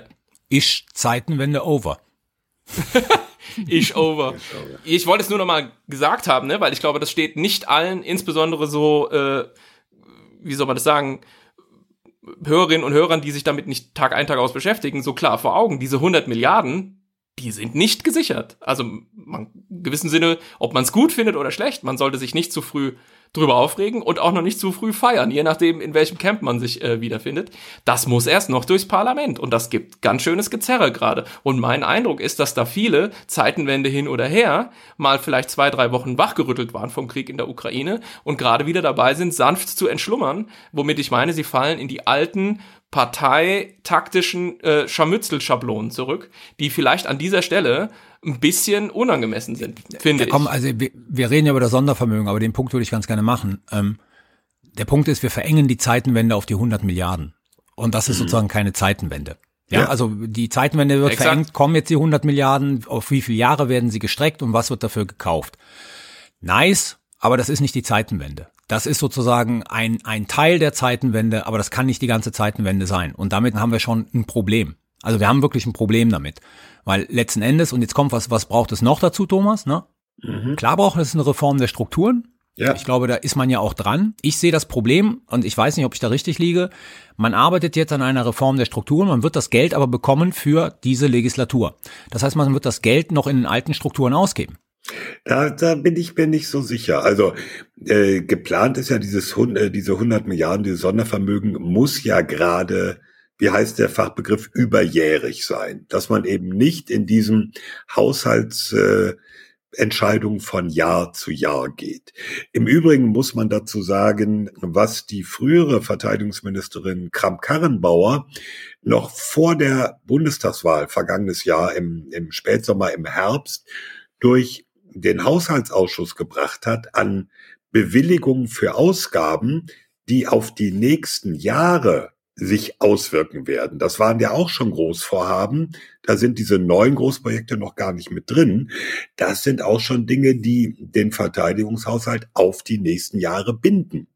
Nein, aber das meine ich nicht, Thomas. Was ich meine ist, die Strukturen, meine ich jetzt nicht vom Haushaltsplan her, sondern die Strukturen der Beschaffung bleiben ja. die gleichen. Weil sozusagen ja. die Reform also jetzt gibt es, keine Ahnung, seit einem Monat diese Arbeitsgruppe unter der Staatssekretärin Suthoff, die über die Reform des ganzen Wesens beraten soll. Ja, schon ein bisschen länger, ja, ja. Ja, mhm. die hat irgendwie eine Laufzeit, ist angesetzt auf zwei Jahre. So, dann wird die ein Ergebnis haben. Sagen wir mal, das ist ein kluges Ergebnis. Mhm. Wenn es rasend schnell läuft, reformieren wir die Strukturen in einem Jahr. Das heißt, in vier Jahren haben wir reformierte Strukturen, aber wie es so aussieht, fangen wir an, sozusagen ist dann auch, sind auch, dann auch die, die 100 Milliarden fast am Ende. Weißt du, was ich meine? Nee, ich weiß, was du meinst. Ich würde dir aber an einer Stelle widersprechen, weil ich sehe Zeichen, dass bestimmte strukturelle Dinge bei Beschaffung. Ich sehe Zeichen. Ich sehe Zeichen. Alt 68er nochmal auf LSD. Ich dachte so an Rauchzeichen. Es gibt ja Hinweise darauf, dass jetzt schon ähm, bestimmte Dinge, was Beschaffungsentscheidungen, was vor allem Vergaberecht angeht, geändert werden. Okay. Dass, dass mhm. also Ausnahmen gemacht werden von den sehr strikten Vorgaben des Vergaberechts. Okay. Ob das nun wirtschaftspolitisch äh, und, und von der reinen Lehre her das Richtige ist. Darüber mögen sich andere streiten.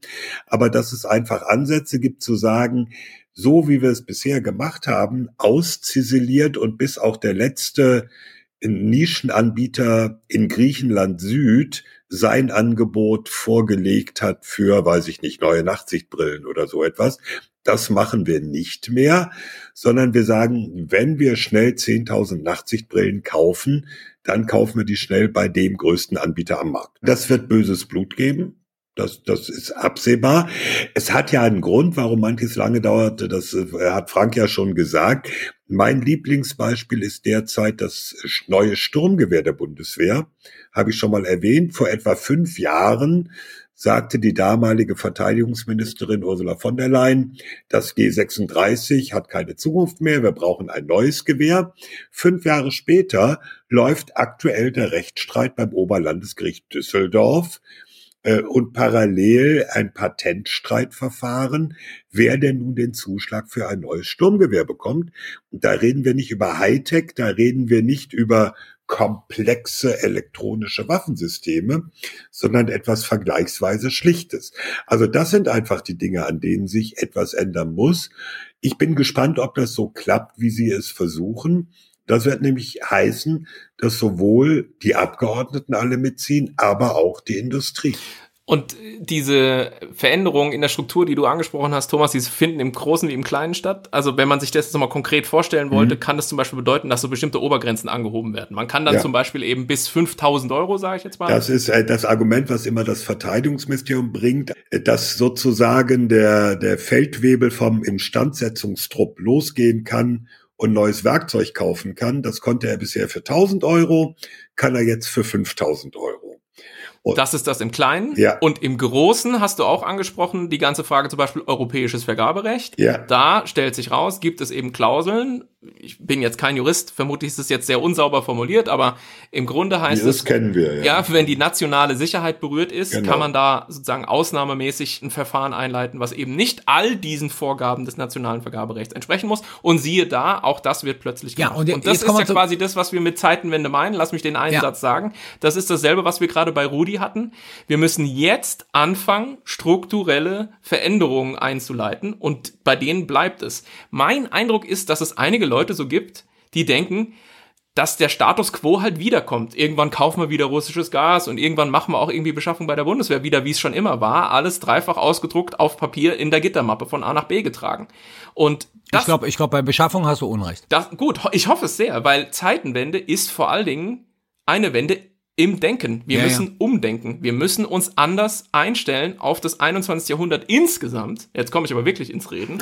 nicht nur mit Blick auf, heißt das. nicht nur mit Blick auf Ukraine, Krieg und so weiter, sondern auch mit Blick auf all die anderen Herausforderungen. Und das ist das, was für mich Zeitenwende heißt. So. Nein, ist völlig richtig. Völlig. Also ich glaube sozusagen, keiner will zum alten Beschaffungssystem zurück. Aber diese, diese europäische Klar. Vergaberechtssache ist insofern interessant, weil wir ja am Anfang gefragt haben, wo sind die Probleme eigentlich bei einem Haushalt von 50 Milliarden? Und ich sage jetzt nicht, dass das europäische Ver äh, Vergaberecht das Problem ist. Das war immer nur wie eine Monstranz vor sich hergetragen als Problem. Nur, die Franzosen haben von Anfang an gesagt, interessiert uns nicht, das ist eine nationale Sicherheitssache. Ja, also wir vollziehen sozusagen etwas nach, was die, ich sage jetzt mal, vergleichbaren Staaten, mit denen wir uns ja immer vergleichen, also Frankreich, Großbritannien, ja schon von Anfang an gesagt haben. Da schließt sich der Kreis zur Hörerfrage vom Anfang. Ich möchte aber noch einen Punkt erwähnen, nämlich äh, bei diesen 50 Milliarden, die mal angeführt werden.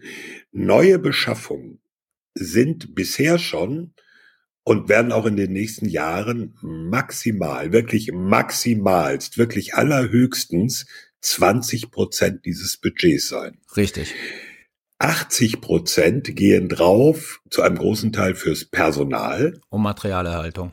Genau, und Materialerhaltung und Betrieb, wie es bei der Bundeswehr heißt. Das heißt, es muss Sprit gekauft werden, es müssen Ersatzteile gekauft werden, es müssen, und da sind wir beim sehr deutschen Problem, es müssen teilweise alte Maschinen, altes Gerät irgendwie erhalten werden. Also, dass die Tornados durch neue Jets ersetzt werden sollen, ist ja nicht deswegen, weil man Angst hat, dass die alle vom Himmel fallen. Das werden sie nicht, denn zur Not werden die Ersatzteile handgefeilt weil es keine mehr am Markt gibt und eingebaut. Und damit wird es immer teurer. Also der Betrieb wird immer teurer, je älter das Gerät ist. Das kennt jeder, der äh, Oldtimer fährt. Also wer Nitribit Mercedes fährt, der weiß, dass schon eine Stoßstange handgedengelt und handverchromt so viel kostet wie das, wofür andere ein halbes Auto kaufen. Jetzt musst du aber noch erklären, Thomas, wer die Nitri Woher du wer das die weißt. Nitribit war. Das wissen so, die ja. meisten Hörerinnen nicht. Woher ich das weiß, werde ich nicht sagen. Äh, Rosemarie Nitribit war ein Fall aus den, lass mich lügen, 1960er, 1962 Ja, war es, glaube ich. Ende 50er, Eine- Anfang 60er. Eine sehr berühmt gewordene Frankfurter Prostituierte, die ermordet wurde und die einen Mercedes, jetzt ist nämlich genau der Punkt, da werden wütende Hörer sagen, das stimmt gar nicht. Ich glaube, es waren 190 SL. Wenn das nicht stimmen sollte, entschuldige ich mich dafür. Jedenfalls ein Mercedes Cabrio, ein absoluter Oldtimer, sehr gesucht, sehr gefragt, äh, entsprechend teuer. Also es gibt ein paar Sammler, die so etwas noch fahren und da ist man dann halt bei solchen Preisen. Ah, jetzt habe ich die E-Mail bekommen. Wir sind rausgefallen aus der News-Sektion. Wir sind jetzt mit dem Podcast bei True Crime und Okay. mal sehen, wie wir da so in die. Nicht mehr bei den. Königshäusern und den Adelsexperten. So, Ja, nachdem die Märchenstunde mit Onkel Genau. Thomas vorbei ist, wenden wir uns wieder den 100 Milliarden zu. Rike. Ja, ich, ich habe eine Frage. Und zwar, ich rede ja vor allen Dingen mit ausländischen. Mit. Frage. Mal kurz. Ja, Mama hat eine Frage. Ähm, ich habe eine Frage. Und zwar rede ich ja vor allen Dingen mit ausländischen Medien. Und die fragen mich natürlich, ähm, diese Zeitenwende, ist das jetzt. Oh, Mick, Kind. Also wer sich fragt, warum Rike mit dem Baby im Podcast ist, ähm, Rike wird in ungefähr 18 Jahren aus diesem Podcast ausscheiden und wir fangen das Baby jetzt schon mal an zu trainieren, damit es Ja, die Mutter ja. ersetzen kann. Ah, ähm, die ausländischen Medien fragen ähm, eben häufig, äh, ist, was bedeutet jetzt diese Zeitenwende? Haben wir jetzt irgendwie eine neue deutsche Sicherheitsverteidigungspolitik etc.? Und ich guck mir halt an, was jetzt militärpolitisch ne, und ausstattungsmäßig da angekündigt und ähm, entschieden wird oder wurde. Ähm, wir haben das ja auch in dieser unserer Ad-Hoc-Folge direkt nach der, der Rede schon besprochen. Und ich denke mir halt, viel davon ist echt ein, ein Big Deal von innen gesehen. Die bewaffneten Drohnen, die nukleare Teilhabe, Tornado-Nachfolge, F-35 etc. Also so für uns und für die ganzen so innere deutsche Militärbubble sind das alles wirklich krasse Entscheidungen. Der Punkt ist nur, ich denke mir, von außen bedeutet das eigentlich relativ viel Kontinuität. Was meine ich damit? Nicht aus Hm. der nuklearen Teilhabe auszusteigen, ist jetzt halt erstmal für die, für von außen irgendwie keine Veränderung, sondern einfach nur Kontinuität. Die bewaffneten Drohnen, ganz ehrlich, das interessiert jetzt unsere Partner auch nicht irgendwie großartig. Und ähm, Es dass wir interessiert jetzt eigentlich uns auch nicht mehr großartig, weil wir komplett auf LVBV umsteigen. Und dass wir jetzt halt irgendwie endlich genug Geld haben, um genug Munition zu kaufen, das ist halt auch, das ist so ein bisschen, das ist so eine Voraussetzung. Also soll heißen, ich glaube, wir müssen ein bisschen vorsichtig sein, oder vielleicht sehe ich, ich das nur auch nur so, das würde mich interessieren, wie ihr das seht, aber ich glaube, wir müssen sehr vorsichtig sein, gegenüber unseren Verbündeten und Alliierten jetzt nicht so zu tun, Zeitenwende, alles wird irgendwie neu und toll und anders in, in Deutschland, sondern letztendlich geben wir jetzt halt viel Geld aus, nehmen viel Geld in die Hand, um ja, gewisse Dinge zu machen, die aber sowieso eben gemacht werden müssen und die so von uns auch gewartet, erwartet wurden. Und ähm, ich erwarte jetzt eigentlich nicht, dass das von außen dann die, die Riesenveränderung der deutschen irgendwie Sicherheitsverteidigungspolitik ist. Oder sehe ich das falsch? Nee, Umgekehrt wird ein Schuh draus, wenn wir das verbocken, blamieren wir uns in Europa Ja. bis auf die Das ist Knochen. noch schlimmer als äh, Münchner Konsens 2014, wo man ja auch groß angekündigt hat und dann nicht geliefert. ähm, wenn wir jetzt die Zeitenwende irgendwie wieder verbocken, dann ist ja noch. noch nee, also der Punkt ist schon richtig. Also die Amis würden sagen, living up to its expectations. Genau. Also, dass Deutschland in der Tat das tut, was nicht nur erwartet wird, sondern auch das muss man sagen, was Deutschland der NATO versprochen hat. Mhm. Da, das ist ja auch Ja. noch der Punkt. Es gibt Ja. bestimmte Fähigkeitsprofile in der NATO, wo Deutschland gesagt hat, jo, machen wir. Teilweise ohne wirklich das auch liefern zu können. Also insofern ist es ja ein, ein Check auf die Zukunft, der erst eingelöst werden muss. Wir hatten noch eine Frage, die relativ spezifisch irgendwie Richtung Eurofighter und so ging. Ja, okay, die kann man, stimmt, die habe ich hier. Also, ähm, mir ist ins Auge gefallen, dass es für die 93 Tornados, die momentan noch in den Büchern stehen, nach jetzigem Stand nur 50 neue Flieger geben soll. Ähm, davon aber 15 Eurofighter, die in eines der Eurofighter-Geschwader gehen. Und die Frage ist, die kommt aus Jagel, wo die ganzen oder viele Tornados, ich glaube alle Tornados inzwischen stehen. Ähm, was soll in Jagel noch fliegen? Nur diese Drohnen, die noch nicht mal in Jagel fliegen, sondern in Israel stationiert sind und im Auslandseinsatz fliegen sollen, ist das nicht eine massive Abrüstung. Dazu muss man jetzt Folgendes sagen. Äh, es werden immer die 93 Tornados genannt, die in den Büchern stehen, das ist richtig. Tatsächlich fliegen, ich glaube, die Zahl, die immer kursiert, ist 85. Also man geht von einem Ersatz für 85 Tornados aus, also 35 F-35, 15 Eurofighter, die für elektronische Kampfführung vorgesehen sein sollen und der Rest, darüber wird noch verhandelt, werden auch Eurofighter sein. Also äh, die Zahl wird schon in irgendeiner Form wieder erreicht werden, nach dem, was man bisher hören kann. Ich muss offen zugestehen, was das jetzt für Jagel bedeutet, kann ich im Moment nicht einschätzen.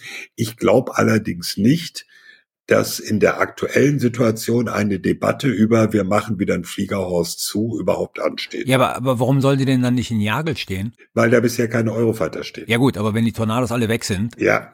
können ja Eurofighters nach Jagel kommen mit den entsprechenden Umbauarbeiten. Also dass da eben nur ein paar Drohnen stehen, äh, wenn die überhaupt, das wird ja auch noch eine spannende Debatte, da müssen wir mal mit Rike, der Drohnenexpertin, drüber reden. Ähm, wir müssen ganz dringend noch mal eine Folge zu Drohnen machen, glaube ja. ich. Pro und Contra, bitte. Nee, nicht Pro und Contra. Ich, doch, also, ich bin mir nämlich nicht sicher, ob das vernünftig ist. Ja, genau. Ich würde auch gerne noch mal eine breite gesellschaftliche Debatte. Ja, über die bewaffneten Segelflieger. Äh, aber der Punkt ist, äh, der ursprüngliche Ansatz, diese Drohnen stehen in Israel und werden dort äh, für Übungszwecke genutzt und dann gehen sie irgendwo in Auslandseinsätze, fliegen aber nie in Deutschland. Die wird zunehmend aufgeweicht, wie ich höre. Es gibt ja die Überlegung dann von Jagel aus irgendwo einen Korridor auf die Nordsee zu machen und damit den Dingern zu fliegen. Also die auch in den europäischen Luftraum zu bringen. Aber das ist dann, Rike, da reden wir mal eine ganze Stunde nur über Drohnen. Okay. Das heißt, wir können festhalten, es wird gekauft. Es werden diese Heron TP-Drohnen bewaffnet, die geleasten. Das ist ja entschieden, ja. Mit den 140 Waffensets. Ja.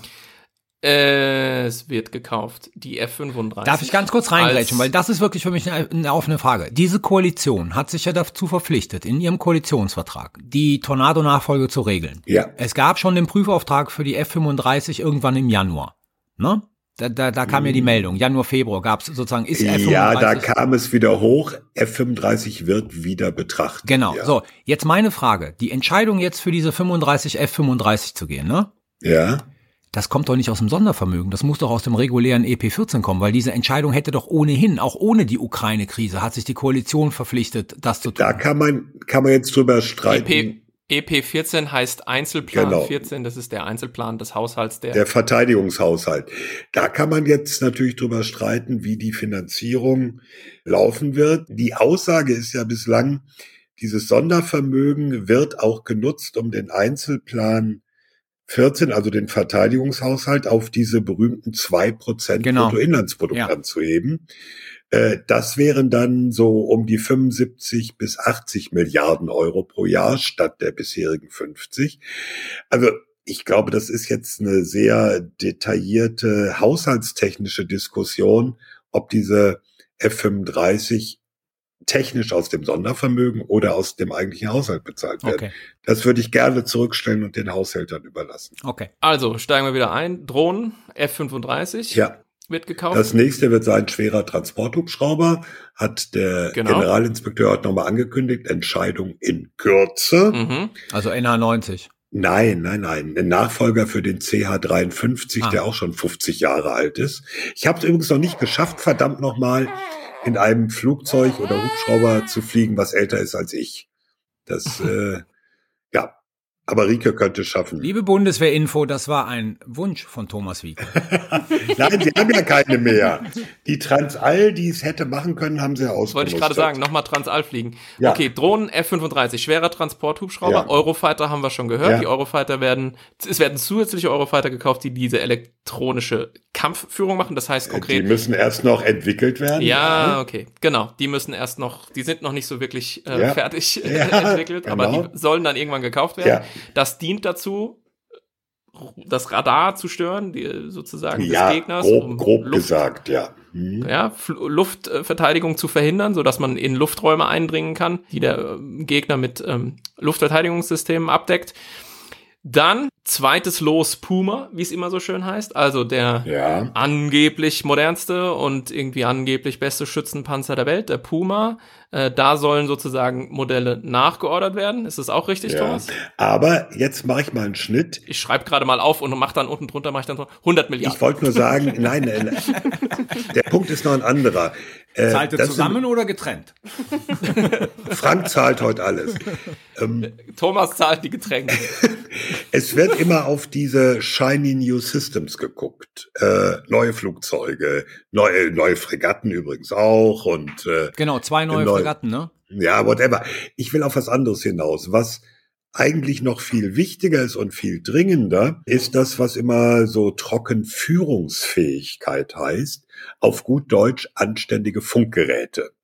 Da ist ja seit Jahren das große Problem, dass die Digitalisierung der Funkgeschichte, insbesondere bei den Landstreitkräften, also Heer, inklusive Logistik-Streitkräftebasis, inklusive Sanität, nicht richtig vorankommt. Es werden immer Projekte gemacht, es geht nicht richtig, es gibt Insellösungen.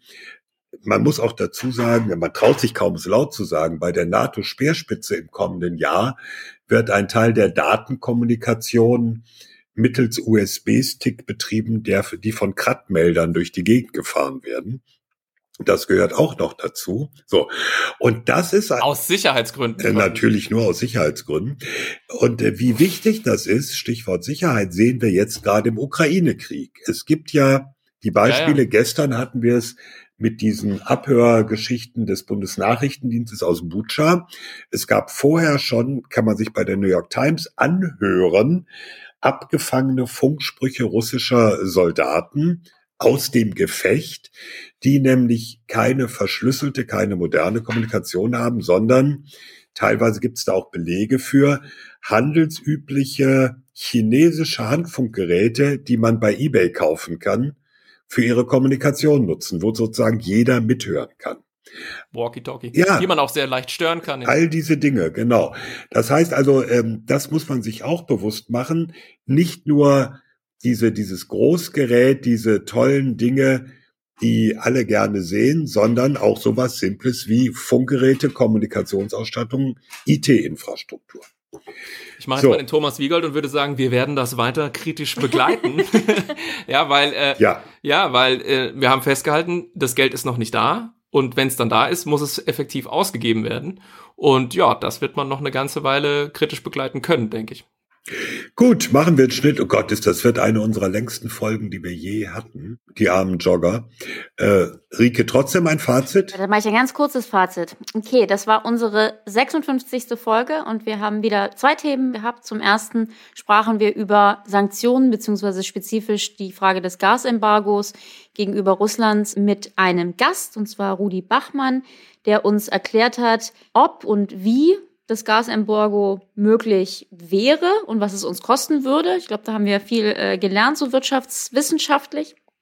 Äh, wir haben auch ein bisschen diskutiert, welchen Einfluss das auf Russland haben könnte und auch Grundsätzliches zu Sanktionen.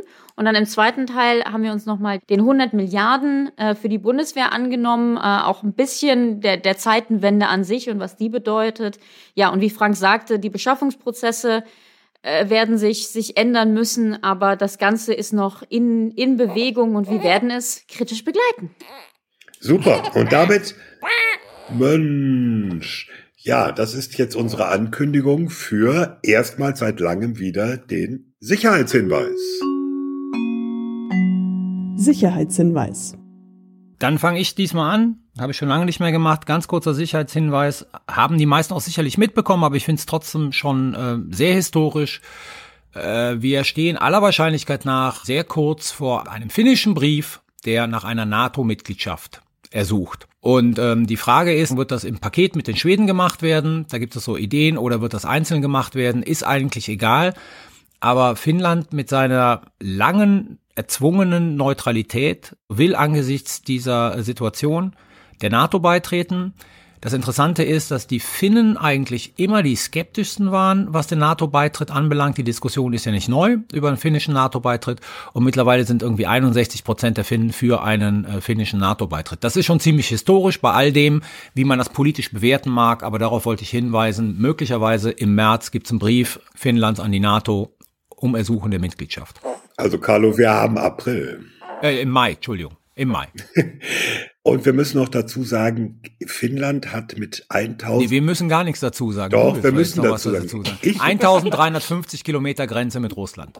Das wollte ich gesagt haben. Ganz genau. schön viel Platz für Battlegroups. Oha. Okay. ich mache weiter. Ähm, ich hatte in Folge 53 vor dem Krieg über Schadsoftware gesprochen, die in der Ukraine äh, platziert wurde. Vermutlich, ziemlich sicher von Russland. Und als dann der Krieg losging, war ja eine der auffälligen äh, Beobachtungen, die in den ersten ein, zwei Wochen gemacht wurden, dass so im Cyberraum an Cyberoperationen, Schadsoftware und ähnliches gar nicht so viel zu passieren schien. Inzwischen haben wir gelernt, das hat auch einen Grund. Es gab nämlich eine sehr effektive Abwehr mit auch massiver Unterstützung der USA in der Ukraine. Äh, da wurde im Prinzip knapp vor dem Angriff sehr, sehr viel Schadsoftware detektiert und entfernt. Und wohl auch deswegen waren die Angriffe aus dem Cyberraum von russischer Seite auf die Ukraine nicht so verheerend, wie man es vielleicht angenommen hätte. Sehr interessante Geschichte. Ich pack den Link in die Show Notes und es zeigt mal wieder Resilienz, äh, ja, also die eigenen Systeme sauber halten. Das ist das die beste Verteidigung im Cyberraum. Rike, magst du? Kannst du? Schauen wir mal, sonst gebe ich ihn kurz ab. Ähm, wie klein der noch ist, ist insane. Die sind so klein, wenn sie frisch sind. Das ist irre. Ja, die Mutter ist ja auch nicht viel größer. Ihr habt es euch schon fast gedacht. Mein Sicherheitshinweis. Trommelwirbel, die Bundeswehr bekommt bewaffnete Drohnen. Vor ein paar Tagen hat der Haushaltsausschuss des Deutschen Bundestages der Beschaffung von Bewaffnung für die Drohnen, die die Luftwaffe seit einigen Jahren bereits schon von Israel oder einem israelischen Hersteller liest, wir haben fünf Heron TP-Drohnen, die, Thomas sagte es in der Folge schon, derzeit auch in Israel sind für Trainingszwecke und die werden bewaffnet mit 140 Raketensystemen. So viel ähm, passt unter eine Drohne? ja. es, es gibt da so viel Aufklärungsbedarf, was dieses Thema angeht, auch bei Carlo anscheinend. Auf jeden Fall. Ich glaube, wir müssen noch eine Folge zumachen. Ähm, also noch kurz der Vollständigkeit halber.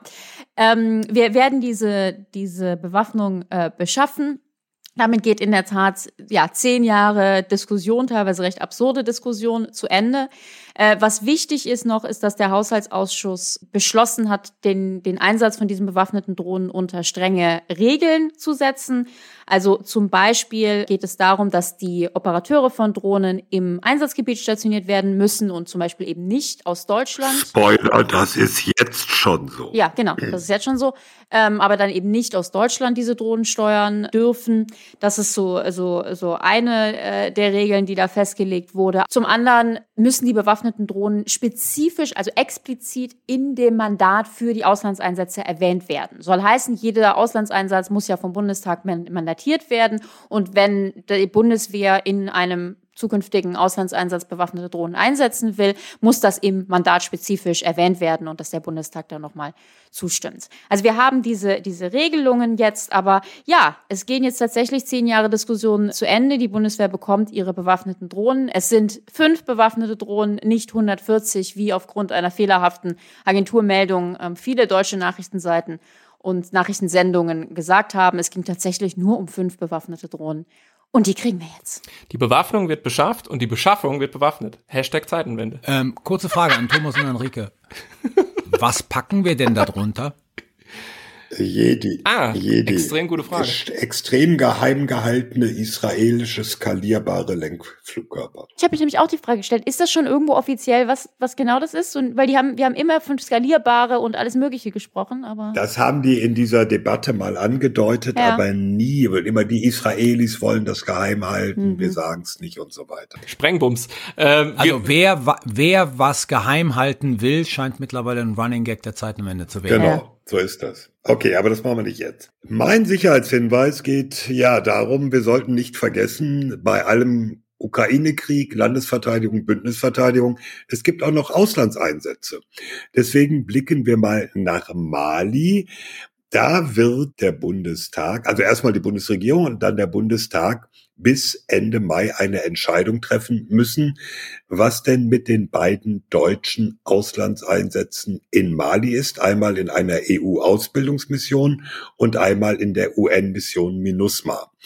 Da gab es zunehmende Probleme, weil diese durch einen Putsch an die Macht gekommene Übergangsregierung in Bamako zunehmend auf Distanz zum Westen geht, sich sehr stark oder enger an Russland äh, anlehnt. Ob russische Söldner im Land sind, wird immer wieder gesagt, kann man aber nicht so genau klären. Und jetzt gab es einen neuen Vorfall vor einigen Tagen, Ende März, soll es bei einer Operation von malischen Soldaten mit russischer Unterstützung ein Massaker in Mura gegeben haben, in Zentral-Mali. Offiziell sagt das malische Militär, wurden 203 Terroristen neutralisiert.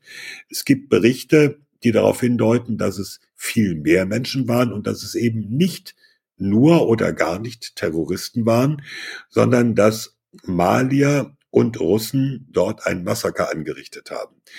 Die UN untersucht, äh, es ist alles noch ein bisschen vage, aber das kann durchaus Einfluss haben, auch auf den Fortgang der UN-Mission dort und natürlich auch auf das deutsche Mandat. Das war der Sicherheitshinweis.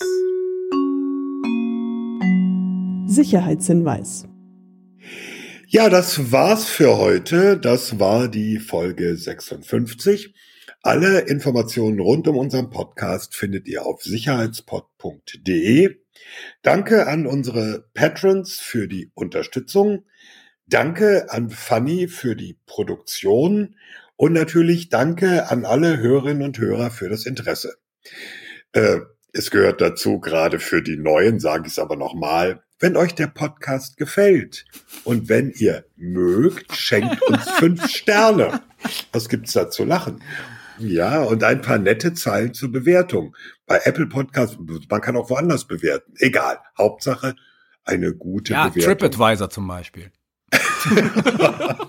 das sagen wir natürlich ganz uneigennützig, weil es hilft anderen, den Podcast zu finden.